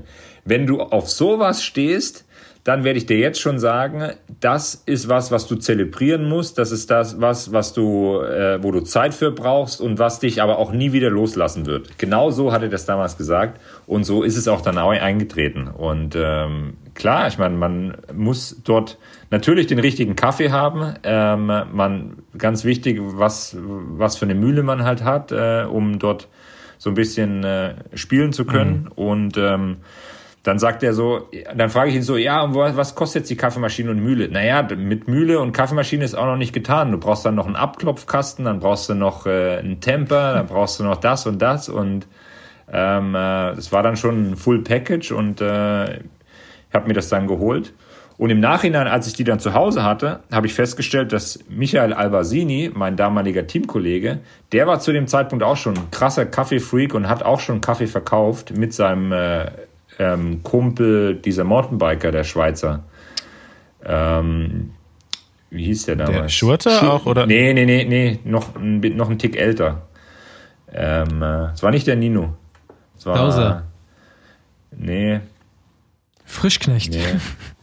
Wie auch immer, ist egal. Ähm, äh, auf jeden Fall, der hat mir dann auch dann schon zu dieser Zeit 2011 Tipps gegeben und äh, ich habe das aber halt nie so richtig publik gemacht, sei, ähm, wie die meisten, die halt dann äh, dort auch eine Siebträgermaschine zu Hause stehen hatten. Wie, mittlerweile ist es ja, also ohne das geht ja gar nicht mehr. Jetzt heute kauft sich jeder Neoprofi von seinem ersten Gehalt eine Siebträgermaschine, glaube ich. Ja. Aber das war äh, anscheinend ja auch keine schlechte äh, Investition. Ich habe mir einen Fernseher gekauft. Was hast den du von deinem ersten äh, Profigehalt gekauft, Fossi? Eine, eine hässliche Uhr. Welche? Erzähl. In, ich weiß gar nicht mehr, welche Marke das war. Irgendwo in Spanien war ich gerade. Nee, nee, das war nicht vom ersten. Ich weiß es gar nicht mehr. Ich habe auf jeden Fall ganz viel Scheiße gekauft. Auch erstmal bei ASS ein viel zu großes Auto geleast. Äh, also, ähm, ich habe. Ja, da so, zahlt man am Ende immer drauf. Ja, genau. Und ich habe ich hab so richtig ähm, Ossi aus der Platte auf einmal Geld-Status äh, gelebt. Auf jeden Fall so. Ein bisschen zu sehr auf die Kacke gehauen. Ich hatte nach dem, er ja, ich ich hatte nach dem ersten, ich hatte, ich hatte nach dem ersten Jahr auch erstmal Steuerschulden. musste, musste ich nach meinem, äh, musste ich mit meinem Cousin, habe ich den abgeholt, der hat einen Kombi damals gehabt, so einen alten Mercedes. Äh, haben wir fast gar nicht reinbekommen, das Teil. Aber habe ich immer noch. Also hat sich mittlerweile wieder gelohnt. Nee, nee, das war damals schon, das war das Topmodell, was es damals gab. das, das war zwar dann B-Ware, sonst hätte ich mir es auch nicht leisten können, aber äh, da war irgendwie ein Riss im Karton. Naja, ähm, aber hat er auch lang gehalten. Ja, ist echt, äh, ist auch ein echt gute, gutes wert. Teil. Ja, ja, der billig also, kauft, kauft zweimal. Hat aber auch, hat aber auch zehn, zehn Jahre gedauert, bis das sich wieder rentiert hat. Aber ähm, da würde ich gerne, das würde mich jetzt persönlich mal interessieren, so äh, die erste Profisaison von dir. Weil du bist ja, wie gesagt, jetzt schon äh, dann 2011 Profi geworden, bei damals noch High Road. Ähm, zu dem Zeitpunkt mit Sicherheit so eins der besten Teams auch in der World Tour. Und ähm, du bist ja dann quasi als Neoprofi auch schon super erfolgreich gestartet. Und ich weiß noch, wie so die anderen Fahrer, mit denen man so, oder was, man hört ja immer, es wird ja viel geredet so im Radsport und die haben dann äh, auch so gesagt, ja, der Degenkolb, der kam dann äh, zu den Rennen und wollte direkt, dass wir zu, für den fahren. Weißt du, das war ja noch zu einem Zeitpunkt, wo man erstmal eigentlich als Neoprofi immer so abgestempelt wurde, ja, du musst jetzt erstmal lernen und du bist direkt irgendwie Profi geworden, hast natürlich dann auch ähm, schon früh, glaube ich, eine Etappe gewonnen in Belgien irgendwo oder hast eigentlich auch direkt mein, erfolgreich mein, mein erstes Rennen äh, habe ich bei der Algarve-Rundfahrt gewonnen. Okay. Und erste, mit, bist du auch schon so mit der wie bist du in deine erste Profisaison reingegangen? Welchem Mindset? So.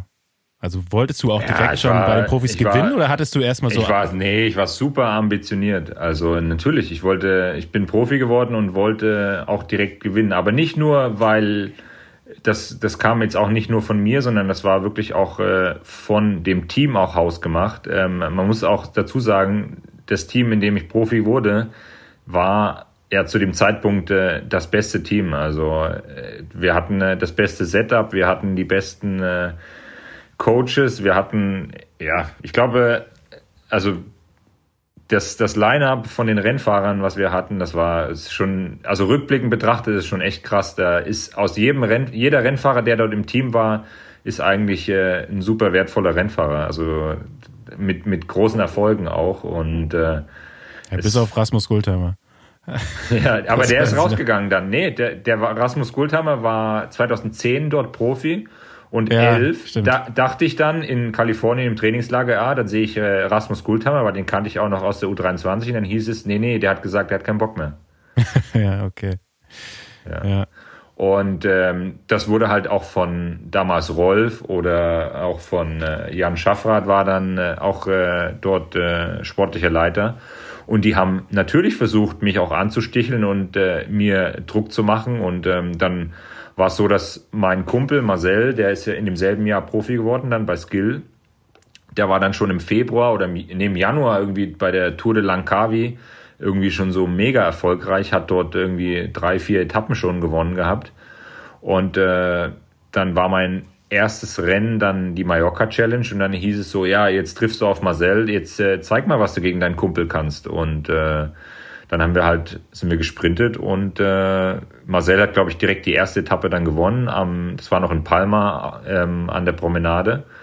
Und auf der zweiten oder dritten Etappe bin ich dann äh, hinter Tyler Farrer direkt Zweiter geworden. Ja, krass, so mit, dass du die, die Ambition damals hattest, quasi als junger Fahrer direkt. Aber das so war, das, das war jetzt auch nicht äh, irgendwie von mir böse oder negativ oder arrogant oder irgendwas, sondern ich, ich wusste halt, dass ich, äh, oder ich, ich war gut drauf und, äh, und äh, das Vertrauen von der Mannschaft war halt auch da so. Ähm, also von der Mannschaftsleitung und natürlich innerhalb der Fahrer muss man sich dann auch einen Status erarbeiten, aber sobald man dann ja, bei der Mallorca Challenge war ja schon absehbar. Ich meine, da bin ich äh, sowohl an diesem, an dem Tag, wo, wo ich Zweiter werde, als auch am letzten Tag. Das ist, da gab es auch immer so eine schwere Etappe über mit über Palma Nova. Da hat äh, am Ende, glaube ich, Oscar Ferreira gewonnen. Ähm, da war ich in einer, in einer dezimierten Gruppe dann irgendwie am Ende mit dabei und bin äh, ja, ich glaube, irgendwie unter die Top Ten gesprintet oder so. War, wurde am Ende dann irgendwie der, an der Kurve eingeklemmt, aber hätte, hätte eigentlich noch besser sein können. So. Ja. Ja, das und, fand ich immer, so im Nachhinein habe ich da immer dran gedacht, fand ich das super krass. So. Und dann haben sie mich halt äh, direkt äh, bei den Klassikern, klar, San Remo bin ich nicht gefahren in dem ersten Jahr. Ähm, auch kein, ich bin weder Tirreno noch, äh, noch äh, Paris-Nizza gefahren und haben mich aber dann in die Monumente geschickt äh, und durfte ähm, äh, Flandern-Rundfahrt fahren. Die ich, da habe ich einen Platten gehabt, äh, direkt äh, bevor es losging, ähm, direkt bevor das Rennen praktisch eröffnet wurde an der, an der Trieux. Ähm, das war dann, das war noch die, die letzte Austragung mit der eigentlichen Runde, also wo wir von, mhm. äh, von äh, bis nach Nienhofe gefahren sind. Ja, bin ich auch gefahren. Und, und ähm, dann bin ich das Wochenende drauf äh, Paris-Roubaix gefahren, war dort dann am Ende der Spitzengruppe, bin angekommen als 19. Und äh, das Wochenende drauf musste ich äh, Amstel Gold Race fahren, was ich auch noch was ich dann auch noch gefinisht habe und dann äh, habe ich erstmal Pause gemacht. Und dann habe ich Frankfurt gewonnen. Genau, in dem Jahr habe ich dann auch noch, da habe ich äh, eine Woche lang Pause gemacht, habe wieder angefangen zu trainieren und habe Frankfurt gewonnen. War, da, war, da, war das dann aber schon auf der neuen Runde? Das war schon am Opernplatz, genau. Ja, das war okay. dann mittlerweile schon das zweite Jahr am Opernplatz. Ja, okay. das Ziel. Du bist aber das alte, also rund um den Henningerturm bist du auch noch gefahren, oder? Ja, als Nachwuchsfahrer mehrfach. Also das, äh, das war besser, oder? Boah, nö. Darfst also, jetzt nicht sagen, ne? du, das könnte, Ärger, das könnte Ärger geben zu Hause. Ähm, der, ich, ich, also ehrlich gesagt finde ich, ähm, ähm, finde ich das, das Umfeld oder die, die Zielankunft dort äh, am Opernplatz echt cool. Also die Atmosphäre ist dort richtig cool. Natürlich kann man das nicht das eine mit dem anderen vergleichen. Ähm, eine ansteigende Zielgerade ist auch immer irgendwie für, fürs, fürs Fernsehen oder so, ist halt schon noch, noch mal cooler, um das besser einzufangen. Aber ist halt nicht. Aber Frankfurt, das Rennen ist an sich schon ein ziemlich geiles Rennen, muss ich sagen. Also ich habe es auch immer gemacht als Rennfahrer. Und Auf jetzt, jeden Fall. Es also jetzt, ist, ich will mir jetzt also, mal keinem einschleimen, auch nicht bei deiner Frau, aber ja. ich, aber ich finde es ein ziemlich, auch als äh, U23-Fahrer, äh, ziemlich geil. Es ist halt schade, dass wirklich äh, ich fand auch mal rund um Henninger Turm dann noch, auch, ich bin es auch noch als, ich bin sogar mit Lamonta damals äh, noch gegen die Profis gefahren, also als es ein HC-Rennen war, war es, glaube ich. Und das war schon krass. Also haben irgendwie auch mal die gleichen ja, Leute. Äh, was ich halt einfach so herausragend an diesem Tag finde, ist, dass man egal in welchem Alter, man kann irgendwie aufs Rad steigen, kann sich eine Nummer drauf machen und kann äh, dort an den Start gehen und kann halt einfach diesen 1. Mai ähm, radsporttechnisch feiern. Und wenn ich als junger Rennfahrer dorthin gekommen bin und äh, nach meinem Rennen dann irgendwie äh, mich durch die Menschenmassen ähm, gedrückt habe, um irgendwie zu den Teambussen zu kommen, um dort irgendwie so einen Verpflegungsbeutel oder eine Flasche irgendwie abzukassieren. Das war, das war für mich das Allergrößte und äh, das, ja. äh, das sind Erinnerungen halt einfach, die bleiben so. Ähm. Der Henninger Turm bin sogar ich in der U19 gefahren. yes. Den Henninger Turm gibt es mittlerweile wieder.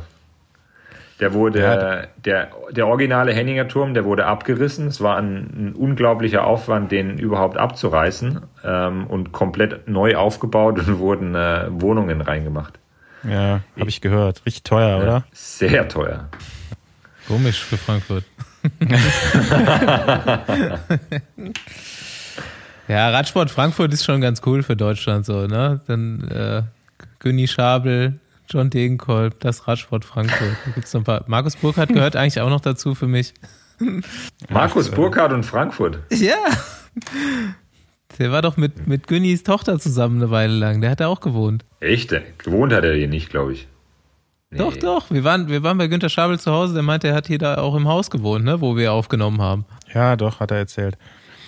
Aber das ist schon sehr, sehr lange. Ja, das her. ist halt einfach da, wo ich äh, quasi in Frankfurt gefahren bin und da um die Ecke gewohnt habe. Da hat Markus Burkhardt da gewohnt, deswegen habe ich das so gespeichert.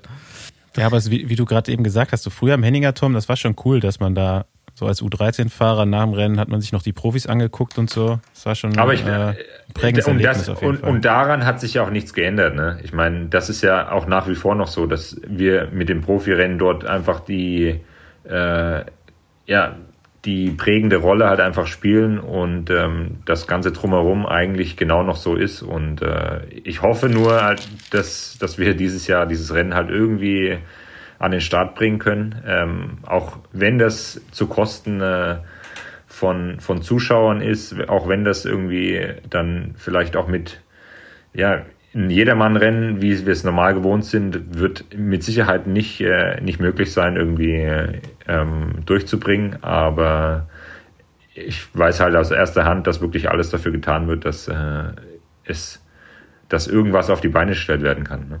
Ja, ich hatte das gar nicht mehr so auf dem Schirm, aber deine Frau ist da ähm, mit der GFR irgendwie involviert, ne? Genau, meine ja. Frau ist äh, angestellt bei der GFR, ja. Gesellschaft zur Förderung des Radsports, ne? Ist eine Tochtergesellschaft der ASO, richtig, ne? Genau, also die, die Gesellschaft zur Tochter, äh, die, die, die Gesellschaft zur Förderung des Radsports gab es schon äh, vor dieser Übernahme von der ASO. Ähm, ah, okay. Und, und, die wurde praktisch von der von dem Bernd Moos-Achenbach und, ähm, äh, ah, okay. und, der, und, der, Familie an die ASO verkauft.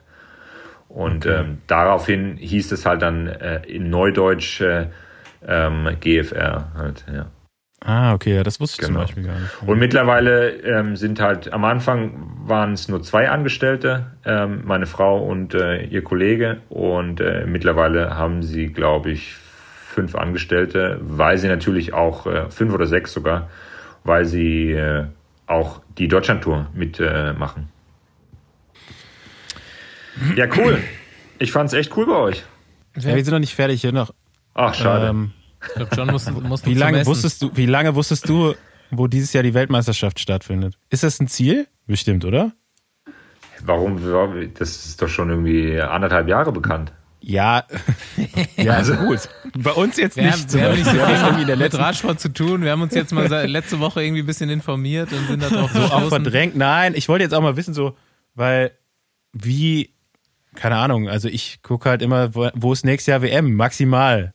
So, ne, Anfang des Jahres oder vielleicht Ende des Jahres gucke ich jetzt nach, aber wenn du sagst, okay, seit anderthalb Jahren, hast du es ja also schon rausgeguckt, so quasi als langfristiges ja, Ziel wahrscheinlich. WM ist immer ein großes Highlight und äh, also es interessiert mich schon als, äh, als Radprofi dann, ja, wo ja, das auch stattfindet. und äh, als ich dann halt gehört habe, dass äh, das äh, 2020 eigentlich äh, in der Schweiz halt stattfinden soll, das, äh, dann hat das halt nicht wirklich irgendwie für mich äh, äh, Sinn gemacht. Vor allen Dingen, als ich auch gehört habe, was wir da für Pässe hätten fahren sollen. Mhm. Und ähm, die WM äh, in, äh, in Italien, die ja dann quasi ersatzmäßig ausgetragen wurde, ähm, äh, das hatte dann im Endeffekt, äh, oder da habe ich dann auch eine helfende Rolle auch eingenommen in der Mannschaft und äh, habe dort denke ich, meinen Job auch ganz gut gemacht oder, oder sehr gut gemacht. Habe äh, hab, äh, Max und, äh, und Simoni sehr gut unterstützt und das hat äh, mir auch Spaß gemacht, einfach weil Simoni zum Beispiel ist ein Rennfahrer, dem ich sehr, zu, sehr viel zu verdanken habe und ähm, ähm, dann macht es natürlich äh, nochmal dreimal mehr Spaß, äh, ihm auch was zurückzugeben.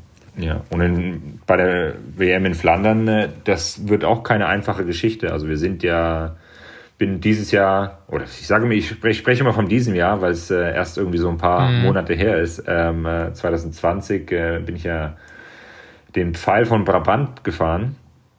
Und äh, dort ging es ja auf großen Teilen von der, von der WM-Strecke lang. Und äh, okay. es sind auch echt einige richtig äh, knallharte ähm, Stiche drin.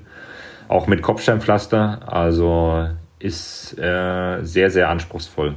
Ja, das, der Fall von Brabant ist echt ein geiles Rennen. Ist, glaube ich, ich, ich finde das ja, sehr, ist, echt, ist also mega ich bin unterschätzt. Das, ich bin das ja noch nie gefahren, weil ähm, eigentlich schlicht und ergreifend aus dem Grund, weil Paris-Roubaix am Sonntag ist und äh, man am Mittwoch dann einfach äh, noch vollkommen zerstört ist und weil einfach die ganze Anspannung als Klassikerfahrer ähm, oder als flämischer Klassikerfahrer dann erstmal weg ist und äh, der Fall von Brabant dann eigentlich so der die Ardennen-Klassiker einleitet.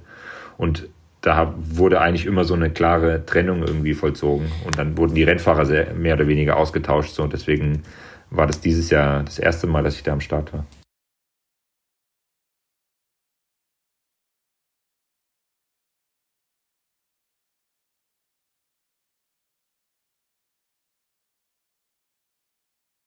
Wen würdest du am liebsten treffen im Peloton oder außerhalb vom Peloton? Wer ist witzig, wer ist beeindruckend und warum? Ähm, äh, um mal einen jetzt rauszunennen, nicht, dass der jetzt, der kommt jetzt nicht vor vielen anderen, aber ähm, äh, ist halt auch ein guter Kumpel von mir, Johannes Fröhlinger, ähm, würde ich, äh, würd ich rausnehmen äh, als einfach, ja, mit dem habe ich so viel Spaß und so viel Freude gehabt äh, in meiner ganzen Karriere und auch jetzt, nachdem er nicht mehr professionell Rad fährt, äh, trotzdem immer noch in, in sehr engen Kontakt stehe. Ja, das wäre eine Besenwagen-Folgenempfehlung für dich. Der war auch schon da, ja. Der schade. war schon da. Der hat aber nicht John Degenkolb gesagt. ja. Shit, was hat der gesagt? Ja. Ich weiß nicht mehr. Kann auch sein, dass er John Degenkolb gesagt hat, aber äh, jetzt haben wir da, jetzt muss aber auch noch einen sagen, den er nicht so gut. Wer hat richtig genervt? Ich immer. Scheiße. Oder wer, wer, wer nervt immer noch? Also, Wenn du weißt, okay, vorne geht's in, in Teilenberg rein, wen willst du nicht vor dir haben? Da fällt mir eigentlich in erster Linie Nasser Buhani ein. Also ja. jetzt nicht, nicht Teilenberg bezogen, sondern äh, einfach so, den willst du einfach nicht vor dir haben. Also wenn der vor dir ist und äh, dann auf dumme Gedanken kommt, dann schnell drumrum. Den hat tatsächlich noch keiner genannt, ne? Eigentlich komisch. Was? Nee, ich jetzt auch, jetzt wo ich drüber nachdenke. Oft genannt. Niki ja. Terpstra, der, der spuckt manchmal anderen Leuten ins Gesicht, aber mehr macht er nicht. okay, dann ist ja gut. True Story, ja? True Story. Kann ich mir vorstellen. Ja, gut. Ja. Dann haben wir noch was? Sind wir durch. Bei dir gibt es jetzt, jetzt Abendessen, gehe ich mal davon aus. Äh, ne, ich habe noch ein Stündchen. Mal gucken. Echt? So spät esst ihr noch? Ja, wir, wir sind spanisch hier unterwegs. Ah, ja, stimmt, das ist stimmt. Ja. ja, hoffen wir mal, dass ihr noch ein bisschen besseres Wetter bekommt. Ich habe ein paar nee, wir haben gesehen, sehr gutes Wetter jetzt. Wir hatten äh, ja? drei Tage super schlechtes Wetter, aber heute war strahlender Sonnenschein. Also, und jetzt soll es auch so bleiben. Alles gut. Jetzt mal, das hat mich jetzt noch, das würde mich jetzt noch mal interessieren. Ne? Ich habe das jetzt bei Quickstep gesehen und auch bei euch so ein paar Bilder. Fahrt ihr nicht mehr beim Regen trainieren? Fahrt ihr dann immer Rolle? Also ich sehe von Quickstep Trainingslager nur Bilder, wie die auf der Rolle fahren. Naja, also Staufi. War es so schlecht, schlecht das Wetter? Also, also? also Thomas de Gent, der ist, glaube ich, schon 20 Jahre hier in Kalpe. Und wenn der sagt, äh, er hat noch nie so schlechtes Wetter gesehen. Und okay. äh, also es waren, äh, also ich bin in Valencia aus dem Flughafen raus und bin zum Auto gelaufen und da waren 5 Grad und Regen. Okay, ja, krass. Ich bin mir ziemlich sicher, nicht mal Fossi wäre äh, aufs Rad gestiegen. Nee, ziemlich sicher nicht. Nee. Die Tage hier. Selbst mit Schutzflächen ja. nicht. Wobei, jetzt hat er ja Schutzfläche. Ja. ja, nee, noch nicht. Die müssen erst ankommen. Ich werde da nächste Woche darüber berichten. Äh, Was hast du denn bestellt? Kannst du hier Werbung machen oder nee, ich, kriegst du die umsonst? Weiß ich noch nicht. Ich werde es sehen. Ähm, SKS. SKS Race Blades, oder wie heißen die? Oder Speed, Der Klassiker. Speedwalker? Das ist das Einzige, was ich kenne, sch- namentlich. Genau. Schutzblech. Ja. Aber da muss ich sagen, die kommen äh, über das SKS Sauerland-Team, über das äh, Kontinentalteam. Habe ich mal meine Kontakte mal kurz spielen lassen. Jawohl. Da, da schon mal vielen Dank. Bundesliga-Kontakte. Genau, ich, ich hoffe, die Rechnung folgt dann nicht nach dieser Aussage jetzt hier. So Quatsch. Machst du hier noch so eine abgeschnittene Trinkflasche unten noch dran? Nee, natürlich. Ja, obwohl, das macht man im Osten. Eigentlich muss ich es machen. Ja. Mach das. Ja, aber keine Trinkflasche. Du brauchst so einen richtigen Lappen bis runter. Nee, Trinkflaschen gab es bei uns. Oh, so ein LKW-Lappen. Ja, Mit so, so einer Lappen. nackten Frau. Ich hab, Äh, also wenn du eine Radflasche brauchst, dann schicke ich dir eine. Das, das ist nett. Oder ich, oder ich warte bei der nächsten Flandernrundfahrt einfach vor dem Bus oder Roubaix und versuche, einen Verpflegungsbeutel von dir zu bekommen. Unterschrieben. Reiche ich dir raus. Das, Reich ich dir. das ist nett. Leute, Gut. vielen Dank. Ja, wir, ja. wir müssen uns Danke bedanken. dir. Alles äh, viel Spaß noch da in Spanien und ähm, man sieht sich wahrscheinlich Alles irgendwann klar. Genau. im ersten Radrennen. Bis dahin. Ciao. Cheers. Ciao, mach's gut.